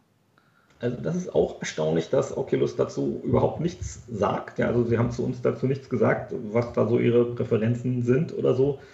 Ähm, und es spricht halt nichts dagegen, dass es auch auf Steam rauskommt, was ich halt auch super gerne machen möchte. Das einzige Problem ist halt, dass man ja selber als VR-Gamer äh, weiß, man möchte jetzt nicht unbedingt ein Quest, also man möchte, möchte jetzt keine Quest-Grafik haben, wenn man jetzt ein Steam VR-Game sich kauft. Ne?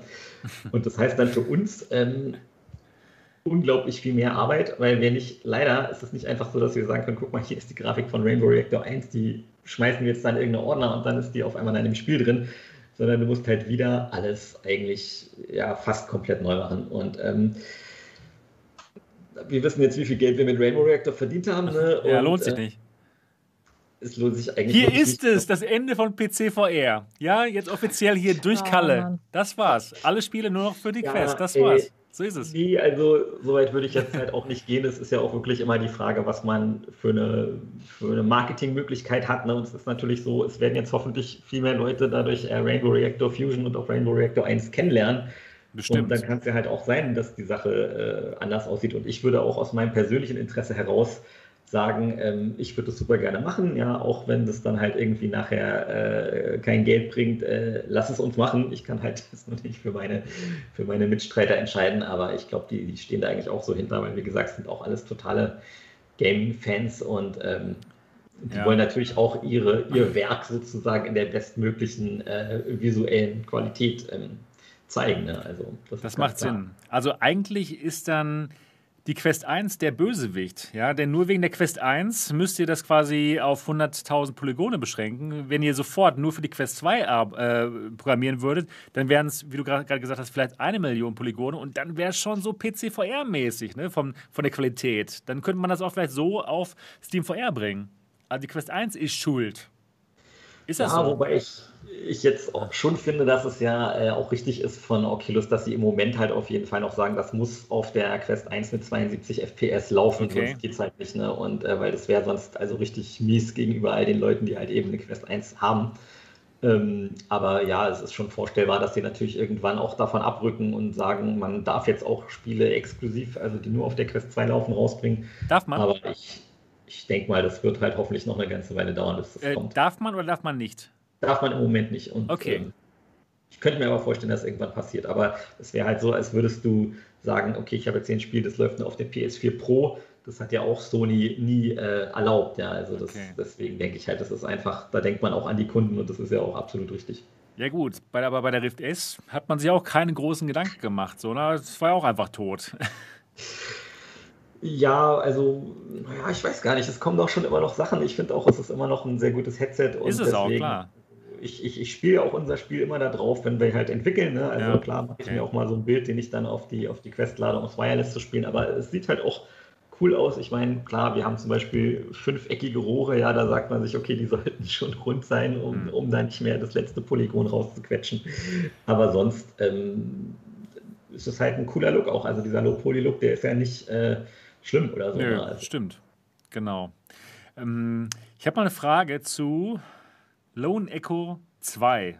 ich, vielleicht wisst ihr ja, meine These ist, dass das für die Quest 2 rauskommt, irgendwann als Exklusivspiel. Ähm, Kalle, meinst du, man könnte die Grafik von Lone Echo 1 schaffen auf der Quest 2? Ja, ich glaube ehrlich gesagt nicht so ganz, weil wie gesagt, diese Materialien, die sind halt eben äh, noch schwierig. Ja? Also auch wenn man halt eine Million Polygone schafft mit einer Textur drauf, äh, heißt das halt immer noch nicht, dass es dann halt eben auch alles so, ja, die ganzen Materialien, also zum Beispiel Stoff und, und Metall und so, das sind halt schon so Sachen, da weiß man, auch wenn man sich jetzt gar nicht damit beschäftigt, als Mensch sofort, okay, das sieht halt echt aus, ja, oder es sieht halt eben aus wie, Plastik oder ein Computerspiel. Und das finde ich auch, da hat ja irgendwie Half-Life Alex oder Star Wars Squadrons, die zeigen halt mal, was so geht, ne? Und das ist aber halt ohne PC ja einfach schwierig. Okay, okay, verstehe. Wow. Ich bin sehr gespannt auf dein Spiel, Kalle. Also, das wird richtig spannend. Wann meinst du, kommt es raus? Was ist so ähm, das Ziel der Veröffentlichung? ja, so Mitte des Jahres ganz grob, wobei ich mich da jetzt auch nicht zu weit aus dem Fenster lehnen würde, weil es halt eben, wie gesagt, also es muss halt irgendwie am Schluss gut sein und poliert sein und einen Spaß machen und ähm, das ist halt irgendwie die Hauptsache und dann arbeiten wir lieber ein bisschen länger daran, ne? ähm, als dass wir dann so ein Cyberpunk Verstehe. Ähm, ja, also wenn du noch Tester suchst, ja, ich würde es gerne mal testen und dir mein Feedback geben? Also irgendwann habt ihr ja die, die, äh, ja, die, die Zeit dann, wo Leute es testen sollten, ne? Dann genau, ja, es ist, es ist eh so, dass also Oculus hat halt auch tatsächlich eigene Testing-Teams, ne, die sich dann okay. da wirklich ah, okay, cool. drum kümmern, weil es ist denen halt super wichtig, aber wir werden halt natürlich auch äh, eigene Tests machen, ähm, um halt mal auch weil die gucken wirklich dann nach Bugs und wir wollen natürlich auch wissen, wie gefällt es den Leuten, was genau. ist zu viel, was ist zu wenig, so ist vielleicht tausendmal Schrubben dann doch ein bisschen Und ähm, genau, also das ist halt eben auch äh, gut, dass du es ansprichst. Äh, ich wollte nämlich auch schon sagen, was Leute sehr gerne machen können, ist, dass sie auf unseren Discord kommen, den wir jetzt neu haben. Ah, ja, poste ähm, doch mal deinen Discord. Und äh, den äh, könnte ich mal posten. Genau. Genau, ich kann ihn ja einfach mal hier in den Chat reinwerfen. Ja, Kannst du mir nochmal nachher schicken, dann kann ich ihn nochmal unter das Video und unter den Audio-Podcast packen. Klar, das wäre genau. wär natürlich mega toll. Genau, weil da können die Leute uns natürlich auch äh, direkt äh, ansprechen und Fragen stellen. Und ähm, wer dann eine Quest hat und halt auch Bock hat, ähm, wobei man sagen muss, ähm, das ist dann schon so, dass es dann natürlich wichtig ist, dass man auch so ein bisschen gezielt spielt ne, und dann irgendwie so Online-Fragebögen dann irgendwie vielleicht auch ausfüllt. Also man muss da jetzt nicht arbeiten wie so ein Knecht, aber ähm, so, äh, man darf das Spiel dann natürlich auch am Schluss behalten. Ne, deswegen ist es halt schon so, das gibt es dann nicht einfach so ja, hier, ne? aber ähm, ich denke, es ist schon eine coole Möglichkeit für Leute, die das auch interessiert, das mal so ein bisschen hinter den Kulissen kennenzulernen, ähm, da einfach mitzumachen. Cool, sehr cool. Wie lange wird das Spiel laufen? Also wie viele Stunden kann man da investieren? Das ist echt eine gute Frage. Ich gehe davon aus, dass wenn ich es jetzt spielen würde, äh, dass ich so ungefähr vier, fünf Stunden brauchen würde von Anfang bis Ende. Okay. Ähm, es ist aber, wie gesagt, so, es gibt da auch so eine, so eine kleine Hintergrundstory und halt auch noch so zusätzliche Informationen über sozusagen die Geschichte des Rainbow Reactors, die man da finden kann. Es gibt halt so ein paar Sachen, die ja, sind jetzt nicht Open-World-mäßig, aber man kann halt noch alle möglichen versteckten Sachen suchen und je nachdem, wie viel Bock man dann da hat ähm, oder wie viel Lust man hat, auch äh, hat sich so Modifier frei zu spielen, die dann halt mehr Punkte bringen und das Spiel halt eben leichter oder schwerer machen, um halt in Ranglisten anzutreten oder so, kann man halt auch viel mehr Zeit investieren. Aber ja, es gibt natürlich auch einen einfachen Modus, also wenn man einfach da nur einmal durchrennen will und halt eben nur ähm, die Hälfte von einem sieht oder so, dann ja, denke ich mal, ist man da so in vier, fünf Stunden durch. Okay. Ähm, und natürlich eine wichtige Frage: Habt ihr euch schon Gedanken gemacht, wie teuer das Spiel werden wird? Das ist tatsächlich eine Sache, wo wir so ein Oder bisschen. Oder wie günstig? Keine Ahnung. Dass, dass, Oculus uns da, dass Oculus uns da mithilft. Ähm, es ist ja aber so, also Rainbow Reactor kostet regulär irgendwie 14,99 und ähm, ich denke mal auch so, dass es so in der Richtung äh, 15 bis 20 Euro landen wird, äh, weil ich halt auch einfach denke, ähm, mir ist es wichtiger, dass mehr Leute das Spiel spielen, als dass wir da irgendwie einen unglaublichen Reibach machen. Und natürlich kommt hinzu, äh, Leute sehen natürlich das Spiel und viele VR-Fans, die, die wollen lieber Zombies abschießen und so weiter. Und ähm, da gebe ich lieber gerne äh, noch einen zusätzlichen Anreiz, dass man sagt, ach komm, hier, das probiere ich jetzt mal aus, ja, dann spiele ich es halt sonst irgendwie mit meinen Kindern oder was auch immer ähm, als dass ich dann halt irgendwie gar nicht äh, kennenlerne. Und ja, ich finde persönlich schon, dass eigentlich VR-Spiele durchaus teuer sein dürfen. Also wir hatten es ja schon vorhin kurz bei Hitman. Ich fand es zum Beispiel so ein bisschen ähm, äh, ja nicht so nett, äh, dass halt viele Leute sich beschwert haben, dass halt Medal of Honor äh, Above and Beyond halt 60 Euro kostet. Das Spiel ist so gut. so gut. So gut, ja. Ich mag es auch total ich, ich auch, ich kann auch die Kritik, die die Leute an dem Spiel haben, die kann ich halt auch durchaus verstehen. Ähm, aber trotzdem denke ich mir halt, ähm, also ich verstehe zum Beispiel nicht, warum Half-Life Alex nur 45 äh, gekostet hat oder halt Squadrons ähm, 40 Euro, weil es ist einfach ein Fakt, man kann halt einfach viel weniger Spiele verkaufen. Klar, Valve hat jetzt vielleicht Half-Life Alex auch so ein bisschen subventioniert. Und wenn man mal ganz ehrlich ist, dann müssten eigentlich VR-Spiele mehr kosten als, mhm. als Flat Games, ja, weil du einfach gar nicht so die, die Menge an Leuten hast, die es dir überhaupt abkaufen können. Und ähm, ich finde es okay, ich bin ja auch selber Gamer und, und kaufe eben gerne mal Spiele dann im Sale ja und nehme da vielleicht noch ein paar Spiele mit, wo ich genau weiß, die werde ich eh nie zocken. Ähm, aber von der anderen Seite aus betrachtet, ähm, ja, muss man halt schon so eine, so eine Balance finden. Aber ich sag mir auch, Mensch, also lieber dann das Spiel ein bisschen günstiger machen, als dass dann halt alle sagen, so, ja, ich habe doch ein Rad wieso ist das so teuer, kaufe ich jetzt nicht. Ja, logisch, auf Dauer wird man sich, glaube ich, sowieso auf dieses ähm, auf diese Plattform einigen müssen, also sprich, oder diese, anders formuliert, ähm, auf diese Abo-Modelle einstellen müssen. Also ich meine, das zieht ja jetzt im Gaming-Bereich ganz schön durch, so wo man sagen muss, okay, ob das jetzt der Xbox Game Pass ist oder sowas, man zahlt einfach nur einen gewissen Betrag X im Monat, quasi das Netflix-Modell, ne, und ähm, hat einfach eine gewisse Bibliothek an Spielen dabei. Und ich glaube, für viele Entwickler wird es darauf hinauslaufen, dass man ähm, ja quasi nur noch in Verhandlungen mit den Publishern steht, die sagen, jo, wir stellen euch den und den Betrag zur Verfügung und äh, entwickelt mal das, was er könnt damit und ähm, dann gibt es das bei uns auf der Plattform und dann werden da noch irgendwelche Exklusivrechte vielleicht ausgehandelt und dann wird man damit klarkommen. Aber tatsächlich dann um tatsächliche Verkaufszahlen äh, bin ich gespannt, ob es da in Zukunft, ob es da noch weiter drum gehen wird. Ja, das ist echt ein total interessantes Thema. Ich muss sagen, ich bin da etwas zwiegespalten. Also ich finde natürlich sowas wie Game Pass oder so für die Xbox äh, eine absolut geile Sache aus, aus Gamer-Sicht. Ja, genau. So so ein bisschen Schiss, dass äh, sowas wie bei Spotify für Musik passieren könnte. Ich weiß nicht, ob ihr das mitbekommen habt, aber neulich hat halt der, der Chef von Spotify gesagt, naja, also die Künstler, die sollen mal von ihrem hohen Ross äh, runterkommen, ja, die sollen dann halt eben, wenn die sagen, hier, wir verdienen jetzt zu wenig Geld, dann sollen die halt nicht alle zwei Jahre eine CD machen, sondern vier, fünf Alben im Jahr oder so, ja. Äh, wo man sich denkt, naja, also Moment mal, das ist aber immer noch Kunst und genau, genau das ist das, ja. Kann man nicht so aus dem Hut schütteln und was halt dann passieren könnte, nee, ihr wisst ja, es gibt ja auf Spotify auch so Channel, da gibt es dann Flugzeuggeräusche fünf Stunden lang, weil irgendwie der Algorithmus das dann anscheinend aussucht und dann kriegen die halt Geld, weil Leute das aus Versehen irgendwie laufen lassen. Ähm, und äh, es ist halt doof, wenn die Leute so, also die Entwickler darauf konditioniert werden, dass sie irgendwas machen, was halt im Algorithmus erstmal gut funktioniert, indem man zum Beispiel so die ersten zehn Minuten mega geil macht, ja, damit die Leute dann erstmal äh, so am Haken sind und dann braucht man sich aber nicht mehr so richtig Mühe geben. Ähm, das halt Cyberpunk, ja. Genau. Beispiel. Und äh, gut, ich meine, davon sind wir noch ewig weit entfernt, dass, dass es zu sowas kommt, ja. Aber es ist immer so ein bisschen, wenn ich halt höre, ja, äh, voll cool und so, denke ich mir, ja, äh, wahrscheinlich denkt das jetzt auch nur ich, weil ich halt eben mal die Seite gewechselt habe, um, um mal zu gucken, wie sieht das Gras von da drüben aus.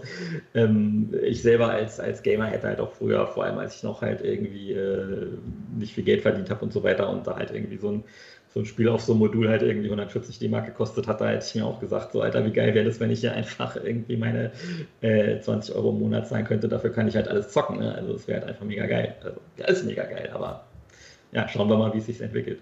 Genau. Ich meine, Netflix macht es ja anscheinend ganz gut. Die, ähm, so, also die nehmen, glaube ich, richtig viel Geld in die Hand für die, für die Künstler, auch wo sie sagen, ja, hier, wir bewerfen euch mit Geld und macht mal. So, ne? Und ja. ob dann was Gutes rauskommt oder eben nicht, aber das ist halt eben das mit Kunst, das, ob man, man muss ja nicht immer den Massengeschmack so treffen, ne? Aber es ist, ich sehe genauso, genauso wie, wie hier mit MRTV.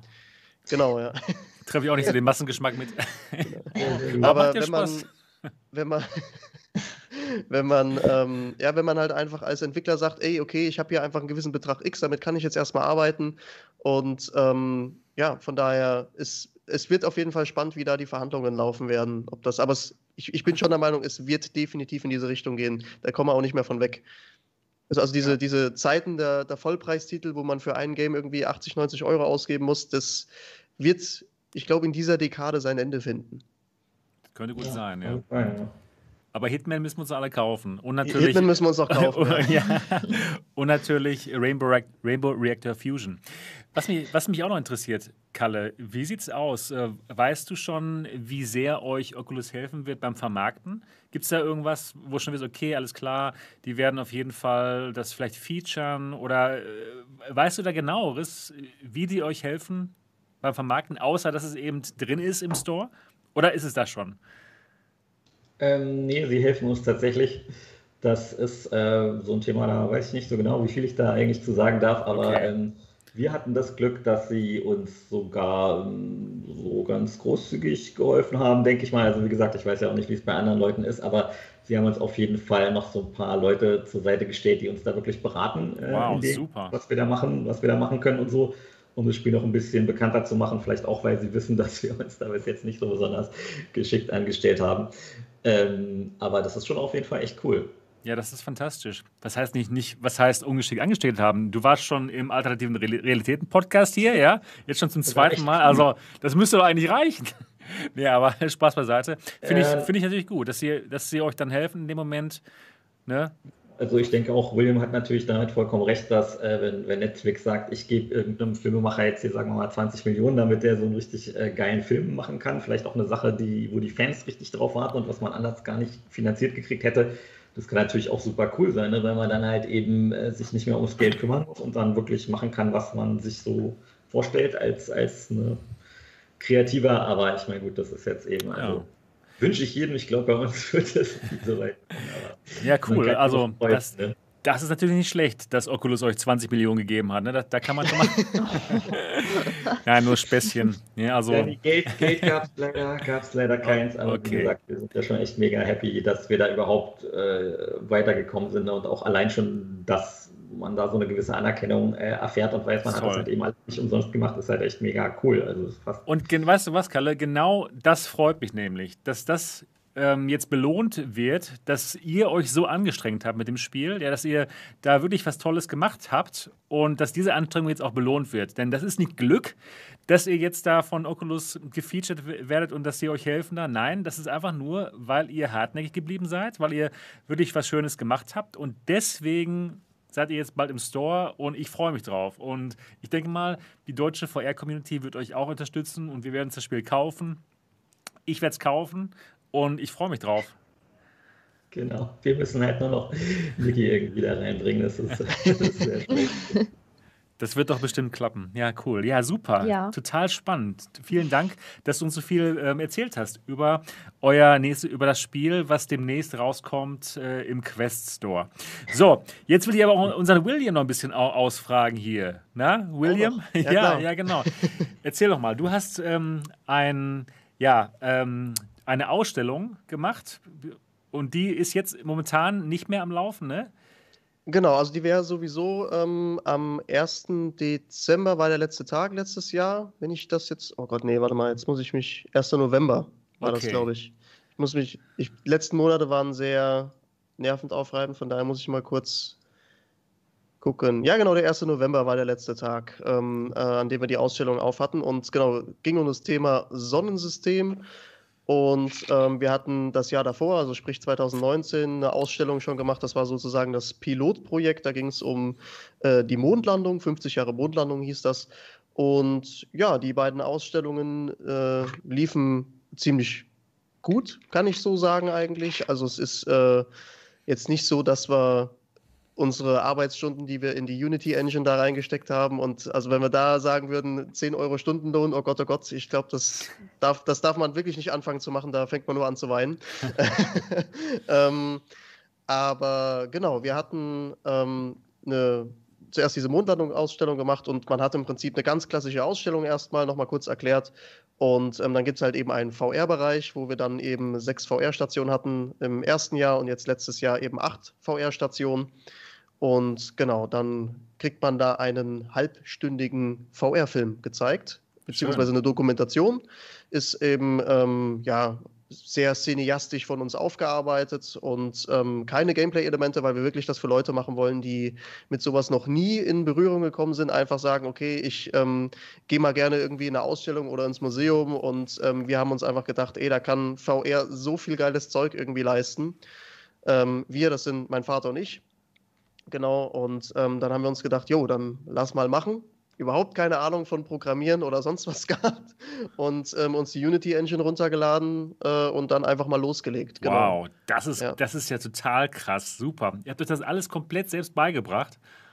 Ja, also das ist auch, ähm, was, was, was Kalle also sagt, so ein bisschen nebenher. Ich, also ich weiß jetzt nicht, wie, wie lange bist du jetzt äh, im, in Unity unterwegs, Kalle?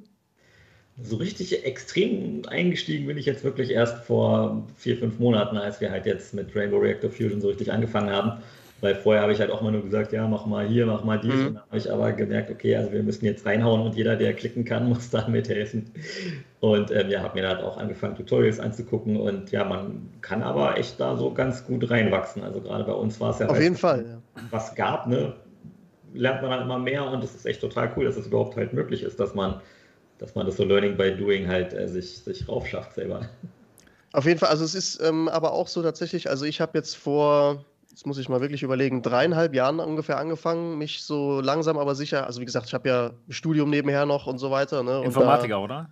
Äh, nee, ähm, tatsächlich gar nicht. Ich habe im so. Bachelor äh, Volkswirtschaft studiert ah. und äh, bin jetzt aber im Master und äh, studiere digitale Arbeit. Das ähm, okay. ist aber auch ein eher gesellschaftlicher Studiengang, sprich ich analysiere Digitalisierung und guck, okay, was hat das aus für Auswirkungen auf die Gesellschaft, auf welche Bereiche hat das Auswirkungen und ähm, zum Beispiel jetzt, keine Ahnung, Kohleindustrie muss zumachen und äh, was fängst du mit den Leuten an, dass die äh, gut weiter in den Arbeitsmarkt integriert werden können, welche Auswirkungen hat an äh, soziale Medien auf die Arbeitswelt, sowas machen wir.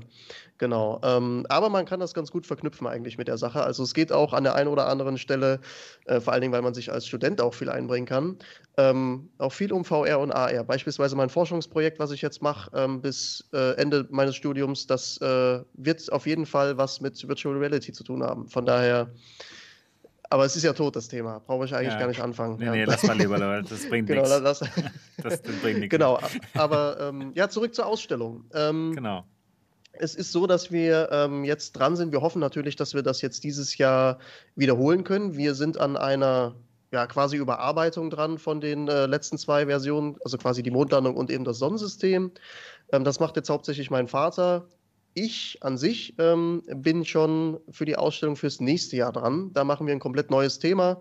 Und ähm, ja, da wird es auch dann wieder so einfach einen Virtual Reality Film geben. Und ich muss jetzt wirklich sagen, dass es, äh, wenn man das jetzt so seit ja, zweieinhalb, drei, drei Jahren macht, so, ähm, man merkt unfassbar diese Fortschritte einfach, die man in so einer Engine machen kann. Also man muss wirklich am Ball bleiben, sich irgendwelche Tutorials reinziehen und einfach sagen, ähm, so jetzt mache ich das den kompletten Tag mal, acht Stunden. Also es geht dann wirklich ein, ein Arbeitstag auch drauf, bis man irgendwie eine ganz kleine Kleinigkeit von diesem ganz großen Kosmos, also wenn man das erste Mal diese Unity Engine aufmacht, man ist erschlagen von dem, was, wo man sagt, okay, was macht das Fenster, was macht jenes Fenster, dann gibt es hier einen Writer, wo nochmal 5000 Fenster aufgehen können. Ähm, also, oder wie, man macht das erste Mal Photoshop auf oder so. Also man muss wirklich ähm, eins nach dem anderen machen. Ist, und man muss dann auch sich wirklich für Bereiche festlegen, wo man sagt, das mache ich hauptsächlich, das macht der andere hauptsächlich, weil man verliert sich völlig in dieser Engine. Mhm. Und ähm, da muss man wirklich aufpassen. Genau. Und ähm, ich sitze jetzt quasi äh, an der Software fürs nächste Jahr dran. Kannst du schon was ähm, uns erzählen, worum es da gehen wird, oder ist das noch ein Ja, Geheimnis? das kann ich. Ich, ja, ich, ich kann es ich kann's droppen. Das ähm, ist jetzt hier äh, wow. äh, live. Exklusiv hier! genau, also ich, ich, kann mal, ich kann, mal, kann mal in die Kamera halten, ja. was äh, so meine Hauptliteratur momentan ist, worum es gehen wird. So, ich hoffe, es ist sichtbar. Leider nicht, es ist, ist geblurrt, leider. Okay, ist geblurrt. Okay, Dinosaurier, um jawohl. Dinosaurier. Ach, genau. Ach, Dinosaurier, ja, ja das ist doch geht schön. Um Dinosaurier. Genau, ja. Ähm, es werden mit sehr ho hoher Wahrscheinlichkeit auch wieder zwei Filme draus werden. Ähm, wir werden ähm, einmal die Kreidezeit machen und das müssen wir dann aber sehen, wie weit wir vorankommen. Aber das ist jetzt erstmal so die Idee, ähm, dann noch einen äh, Film über die Jurazeit und genau, da gibt es schon genug, äh, was man da alles machen kann. Und momentan bin ich ganz stark daran, äh, erstmal dieses Skript vorzuschreiben, dass erstmal die Geschichte an sich steht, was man da eigentlich zeigen will. Und ähm, ja, also ich kann jetzt schon sagen, dass äh, besonders jetzt die Ausstellung, die jetzt in diesem Jahr kommt, äh, Sonnensystem und Mondlandung nochmal äh, komplett überarbeitet worden ist. Das heißt, wir haben komplett neue Assets genommen. Ähm, das ist grafisch nochmal auf einem ganz, oder auch von den Kamerafahrten und sowas, auf einem ganz anderen Level, was wir äh, ja in den letzten Jahren irgendwie gezeigt, wo wir uns die erste Software angeguckt haben und gesagt haben, ganz ehrlich, das kannst du eigentlich keinem mehr zeigen. so, so, also, aber das ist, es ist erstaunlich einfach, wie, ähm, wie man sich da auch weiterentwickelt. Das finde ich eigentlich immer, immer ganz cool. Und ja, genau, also ich, mich freut es natürlich auch, deswegen äh, kann ich da Kalle auf jeden Fall auch absolut nachvollziehen ähm, wenn einfach Leute da hinkommen, das irgendwie feiern und sagen, oh, ich habe das aus der Perspektive oder sowas noch nie gesehen oder mir ist das Thema auf eine äh, auf die Art ja äh, total jetzt nahegegangen und ähm, macht, macht richtig Bock, äh, wie gesagt, dann das für solche Leute zu machen, die da einfach ein tolles Erlebnis dann auch haben und dann ist einem eigentlich auch, das ist wirklich so, ähm, ist einem auch das Geld erstmal egal, was man irgendwie, wir sind jetzt so auf so einem kostendeckenden Niveau erstmal angekommen wo wir sagen können, okay, komplett für Umme machen wir es halt auch nicht, aber ähm, es ist unfassbar gut fürs Gemüt zu sehen, äh, wie es den Leuten halt einfach auch gefällt, so, ne? dass man einfach denen ein Erlebnis bieten kann, das Spaß macht anscheinend. Und ja, von daher ähm, haben wir auch immer wieder neuen Antrieb, ähm, das einfach auch weiterzuführen. Genau. Schön. Ja. Ich, ich stelle mir vor, dass das Dinosaurier-Thema auch in VR fantastisch wirkt. Von den größten Verhältnissen, dass man mal, mal sieht, okay, wie groß ist denn jetzt hier so ein T-Rex gewesen eigentlich? Und dass man dann, dann davor steht, ja. fantastisch. Stelle ich mir auch gerade für, für, eure, ähm, für euer Projekt super toll vor, eine super Idee. Ähm, wie kann man sich das ungefähr vorstellen, äh, die Geschichte? Fährt man da durch so einen Jurassic Park? Oder? Also ich habe ich hab natürlich, es ist, das ist, ähm, ich, ich weiß ja nicht, wie ähm, es bei dir ist, Kalle, wenn ihr irgendwie Ideen sammelt für äh, fürs Videospiel oder so, oder wenn ich einfach sage, okay, das wird jetzt das Thema, ich suche erstmal, wie gesagt, ich habe mir jetzt hier dieses Buch da bestellt oder ähm, ziehe mir erstmal sämtliche Dinosaurier-Dokumentationen, die es irgendwo gibt, ähm, ziehe ich mir erstmal irgendwie rein oder äh, keine Ahnung, gucken natürlich Jurassic Park, die Jurassic Park Filme, ja, weil man da einfach Super. rein vom rein vom Erzählstil, also ähm, generell was äh, der erste Jurassic Park, also was äh, Spielberg da einfach auf dem Kasten hat. Ich bin sowieso großer äh, Steven Spielberg Fan. Ähm, das ist einfach grandios und ähm, genau, also es ist ist im Prinzip so, dass man ähm, ja schon recht nah an die Dinosaurier rangeführt wird. Also man wird sie nicht aus der Vogelperspektive nur betrachten können, sag ich mal so. Ja. genau. Toll, hört sich ja. fantastisch an. Ähm, ich hatte dich schon mal ähm, gefragt, ob ihr nicht auch euer ähm, eure Projekte mal anders veröffentlichen wollt, auf Steam VR zum Beispiel, dass, dass noch mehr Leute sich das anschauen können, weil kommt ja jetzt nicht jeder zu euch da in den Osten. In Osten, ja, ins Erzgebirge. Ins genau. Erzgebirge, ja, genau. Ja, ähm, wie, wie sieht es ja, damit also aus? der, der Gedanke steht weiterhin, auf jeden Fall. Ähm, es ist jetzt tatsächlich so, dass wir ähm, uns darüber erstmal Gedanken gemacht haben, okay, wie bauen wir überhaupt diese Pakete auf? Also ich möchte es ungern so machen, dass wir ähm, einfach so eine halbe Stunde äh, Doku-Film da irgendwie rausdroppen und dann sagen, okay, ähm, da wollen wir jetzt keine Ahnung, 7, 8, 9 Euro für haben oder so, sondern wir werden das paketweise machen. Also wir okay. entwickeln jetzt erstmal die ähm, überarbeitete Version der Mondlandung und vom Sonnensystem fertig. Beim Sonnensystem sind uns zum Beispiel jetzt auch noch ähm, zahlreiche Sachen eingefallen, wo wir sagen können, okay, da kannst du noch ein bisschen was rausziehen, hier kannst du noch ganz andere Sachen zeigen. Und ähm, man merkt dann auch automatisch, natürlich wird dann auch die, ähm, die Erzählung einfach länger. So, ne? Und äh, man macht vielleicht aus einer halben Stunde auf einmal 50 Minuten oder sowas. Und ähm, wenn das in Sack und Tüten ist und ich einfach sagen kann, okay, jetzt hat man hier wirklich was Anständiges und man hat auch ähm, mehr als eine Stunde Unterhaltung hier zusammen, äh, dann werden wir eine Steam-Version ähm, raushauen. Ob das dieses Jahr noch was wird, weiß ich nicht. An sich müssen diese Filme eigentlich erstmal nur stehen. Mhm. Äh, man äh, programmiert dann quasi wie so ein Hauptmenü nochmal drumherum, sagt, okay, äh, geh nach links und du gehst, äh, siehst die Mondlandung und geh nach rechts und du siehst dann das Sonnensystem. Und wenn dann der Dinosaurierfilm mal fertig ist, geh geradeaus und du siehst das Dinosaurier-Erlebnis. Ja. Ähm, genau, das kann man ja dann alles modular noch irgendwie zusammenbasteln. Aber der Gedanke ist auf jeden Fall nicht weg, das haben wir weiterhin vor. Es ist halt. Ähm, kann man ja vielleicht mal Call to Action machen äh, in den Chat. Äh, gebt mal Daumen nach oben, wenn ihr es auf Steam sehen wollt. Dann habe ich das natürlich auch mal so als kleine Rückmeldung, ob das überhaupt gewünscht ist. Da ja, das finde ich gut. Also auf, auf, jeden Fall Daumen nach oben geben, ja, wenn ihr, wenn ihr Williams ähm, Programme auf Steam VR mal sehen wollt. Ich denke mal, ist auch eine wirklich tolle Idee für die Lehrer allgemein, ja, wenn man mal schauen möchte, wie war die Mondlandung oder wie sah es mit den Dinosauriern aus. Also wirklich spannend, ne? was, was ihr da macht. Hoffentlich kommt das mal raus. Ich würde es mir ganz gerne mal anschauen. Ja, da sind die Daumen nach oben. Ja, Sie wollen es auf jeden Fall sehen. Ja, bei Steam VR ist es dann schon in dem Moment einfacher, den Content ähm, hochzuladen bzw. zur Verfügung zu stellen. Ne? Also, Definitiv, Kalle ja. sagt es gerade: 99 Euro einmal bezahlen und dann kann man ran. Ja. Ähm, muss man da auch eine Firma gründen? Also bei, bei Oculus war es so, da, da, musste man eine Firma gründen oder, oder es war einfach nur besser oder wie sieht es aus?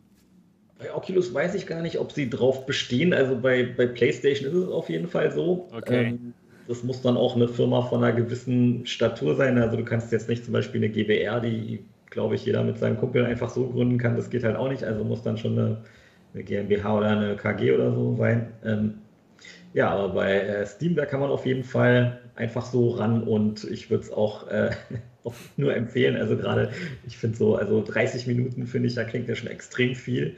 Äh, und 50 erst recht. Also es ist halt ja so viel Arbeit, so, so einen Content zu machen und ihn dann auch so aufzubereiten, dass es halt für die Leute äh, spannend ist. Ne? Also das ist schon echt eine beachtliche Leistung auf jeden Fall. Ich möchte übrigens nochmal an dieser Stelle Drops gehen raus an äh, Niki und Rezo Bunapi, äh, die das Sonnensystem exzellent synchronisiert haben. Also wenn wir dann die überarbeitete Version, ihr könnt euch jetzt schon drauf einstellen, das ist auf jeden Fall gesetzt. So. Okay. Ähm, also ihr beide seid wieder, äh, ihr, ihr, müsst natürlich wieder die, die Charaktere sprechen. Ne? Das ist, ähm, ist, schon, ist schon fest im Plan drin, du hast du schon mal Bescheid. Ja, kein Ding, kein Ding. Niki genau. hat bald gar keine Zeit mehr zum Streamen. Genau, nur noch Synchronarbeiten machen. Ja, aber das macht auch Spaß. Das ist so. Am Anfang das war, das, das ist cool, das macht einfach Spaß, dass man sowas mal machen darf. Cool. Und beide Synchronprojekte, an denen du mitgewirkt hast, sind heute ja. hier im Podcast. Ja, perfekt. Ja. Schön. Sehr schön. Hätte man das geplant. Genau. Ich hatte hier ähm, Superdex Murphy hatte noch eine Frage gestellt, da will ich auch noch mal kurz äh, drauf eingehen. Er hatte gefragt, ähm, ob man das als Paket für andere Museen nicht anbieten könnte. Das haben wir tatsächlich gemacht, ähm, mit, äh, besonders mit der Mondlandung. Ähm, ich sag dir aber, es ist ähm, nicht ganz so einfach. Äh, ich will es auch irgendwie nicht nennen, bei wem wir da waren oder sowas. Es sind äh, einige dabei gewesen, die nicht staatlich finanziert werden, von daher auch ein bisschen Kapital hinten dran gesteckt hätte. Ähm, es ist unfassbar schwierig, ähm, diese Strukturen, die diese Museen aktuell haben, in irgendeiner Form aufzubrechen und zu sagen, probiert das mal mit VR aus. Weil es wird dann im Gesamtpaket natürlich auch nicht, also ist ja jetzt nicht günstig, das aufzubereiten oder so. Ähm, ich, obwohl ich meiner Meinung nach wir denen schon extrem entgegengekommen sind, aber die haben echt Schiss, dass, dass das irgendwann, weil die irgendwie, ah, okay, jetzt kommt hier neue Technik rein und was machen wir, wenn das ausfällt? Da drehen sich, glaube ich, komplett die Krisenszenarien bei denen im Kopf äh, zusammen. Und das ist aber Aus meiner Erfahrung ja, super schwierig. Ja, ehrlich gesagt ist es ja auch noch ein bisschen komplizierter, ne? gerade bei Steam VR. Da muss man ja. halt doch dann den Gaming-PC da aufstellen und dann muss man da das Headset dran anschließen und dann muss man irgendwelche ähm, Leute haben, die das bedienen können. Also es ist nicht so einfach mit Steam VR. Da ist natürlich schon die Quest dann einfacher. Ja. Ne? Wenn dann so eine, wenn das auf der Quest laufen würde, hat man dann im Museum halt ein paar Quests rumliegen. Ist schon, ist, ist schon einfacher. Könnte man ja vielleicht über Sidequest machen. Also ja, ja, ja, stimmt.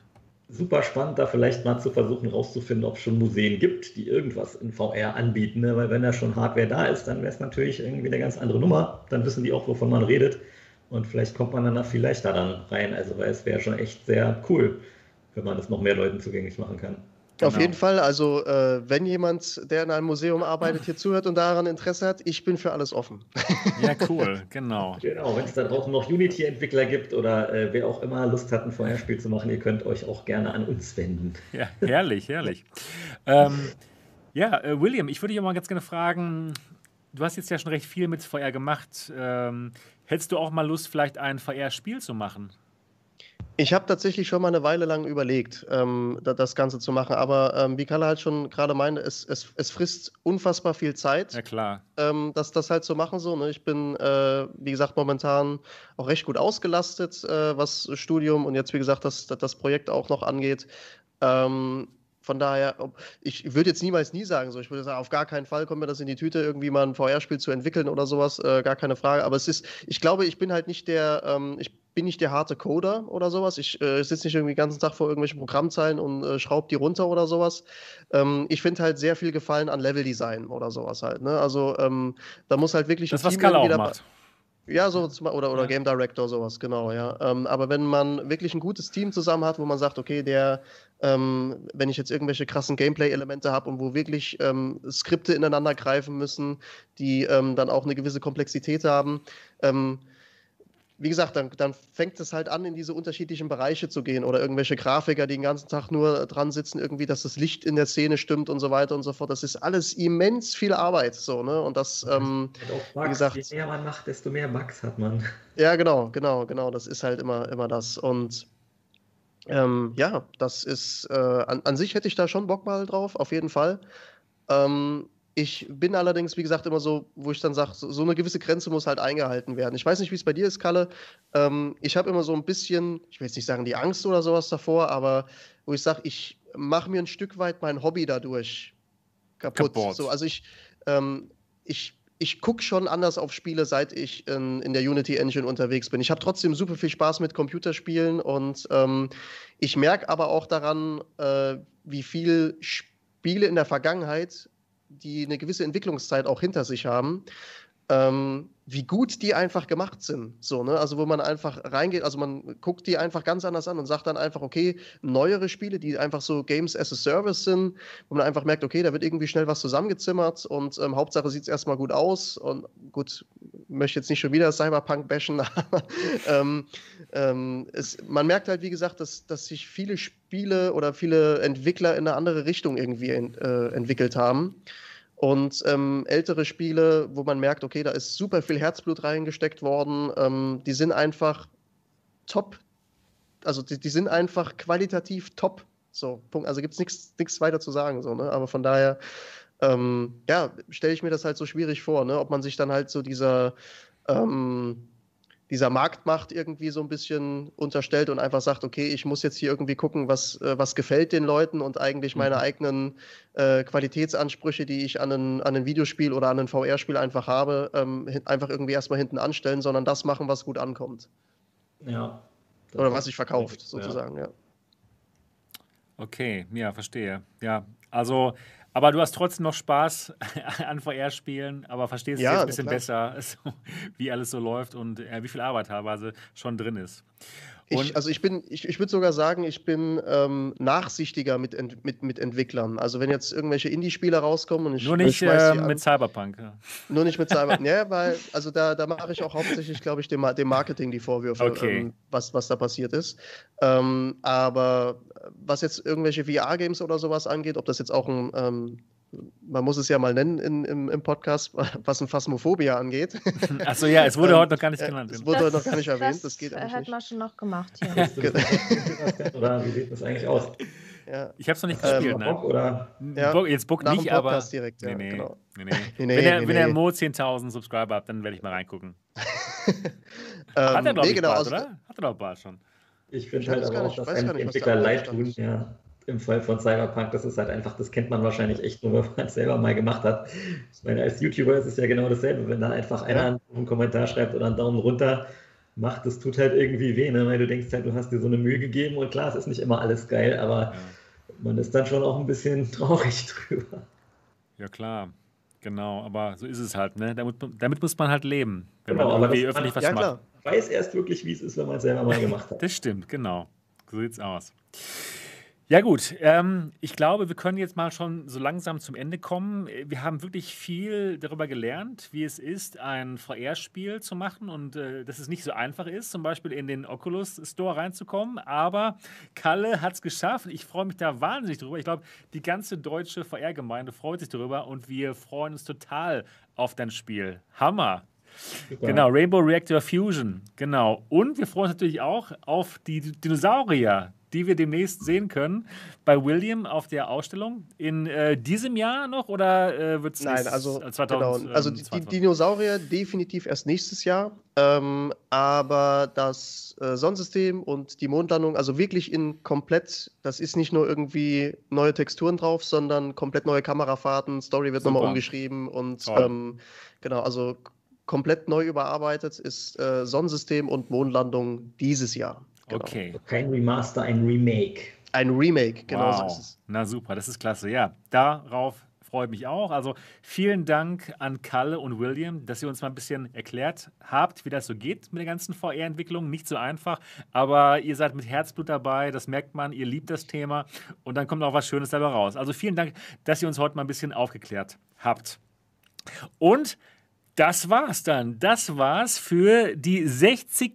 Ausgabe. Wow, vom Alternativen Realitäten Podcast. Unglaublich, dass wir schon 60 Episoden geschafft haben, 60 Episoden hinter uns haben. Total toll wir hoffen, es macht euch immer noch Spaß. Also uns macht es immer noch total Spaß, jeden Sonntag hier am, am Start zu sein. Wenn es euch gefällt, einmal den Daumen nach oben jetzt. Und ganz wichtig, schreibt uns ein Review, denn das hilft uns wirklich total. Das ist echt die beste Art, wie, wie ihr euch bedanken könnt bei uns ein bisschen. Und zwar einfach mal die Podcast-App in eurem iPhone oder iPad aufmachen, nach alternativen Realitäten suchen und uns einfach mal ein Review da lassen, damit noch mehr Leute uns finden können.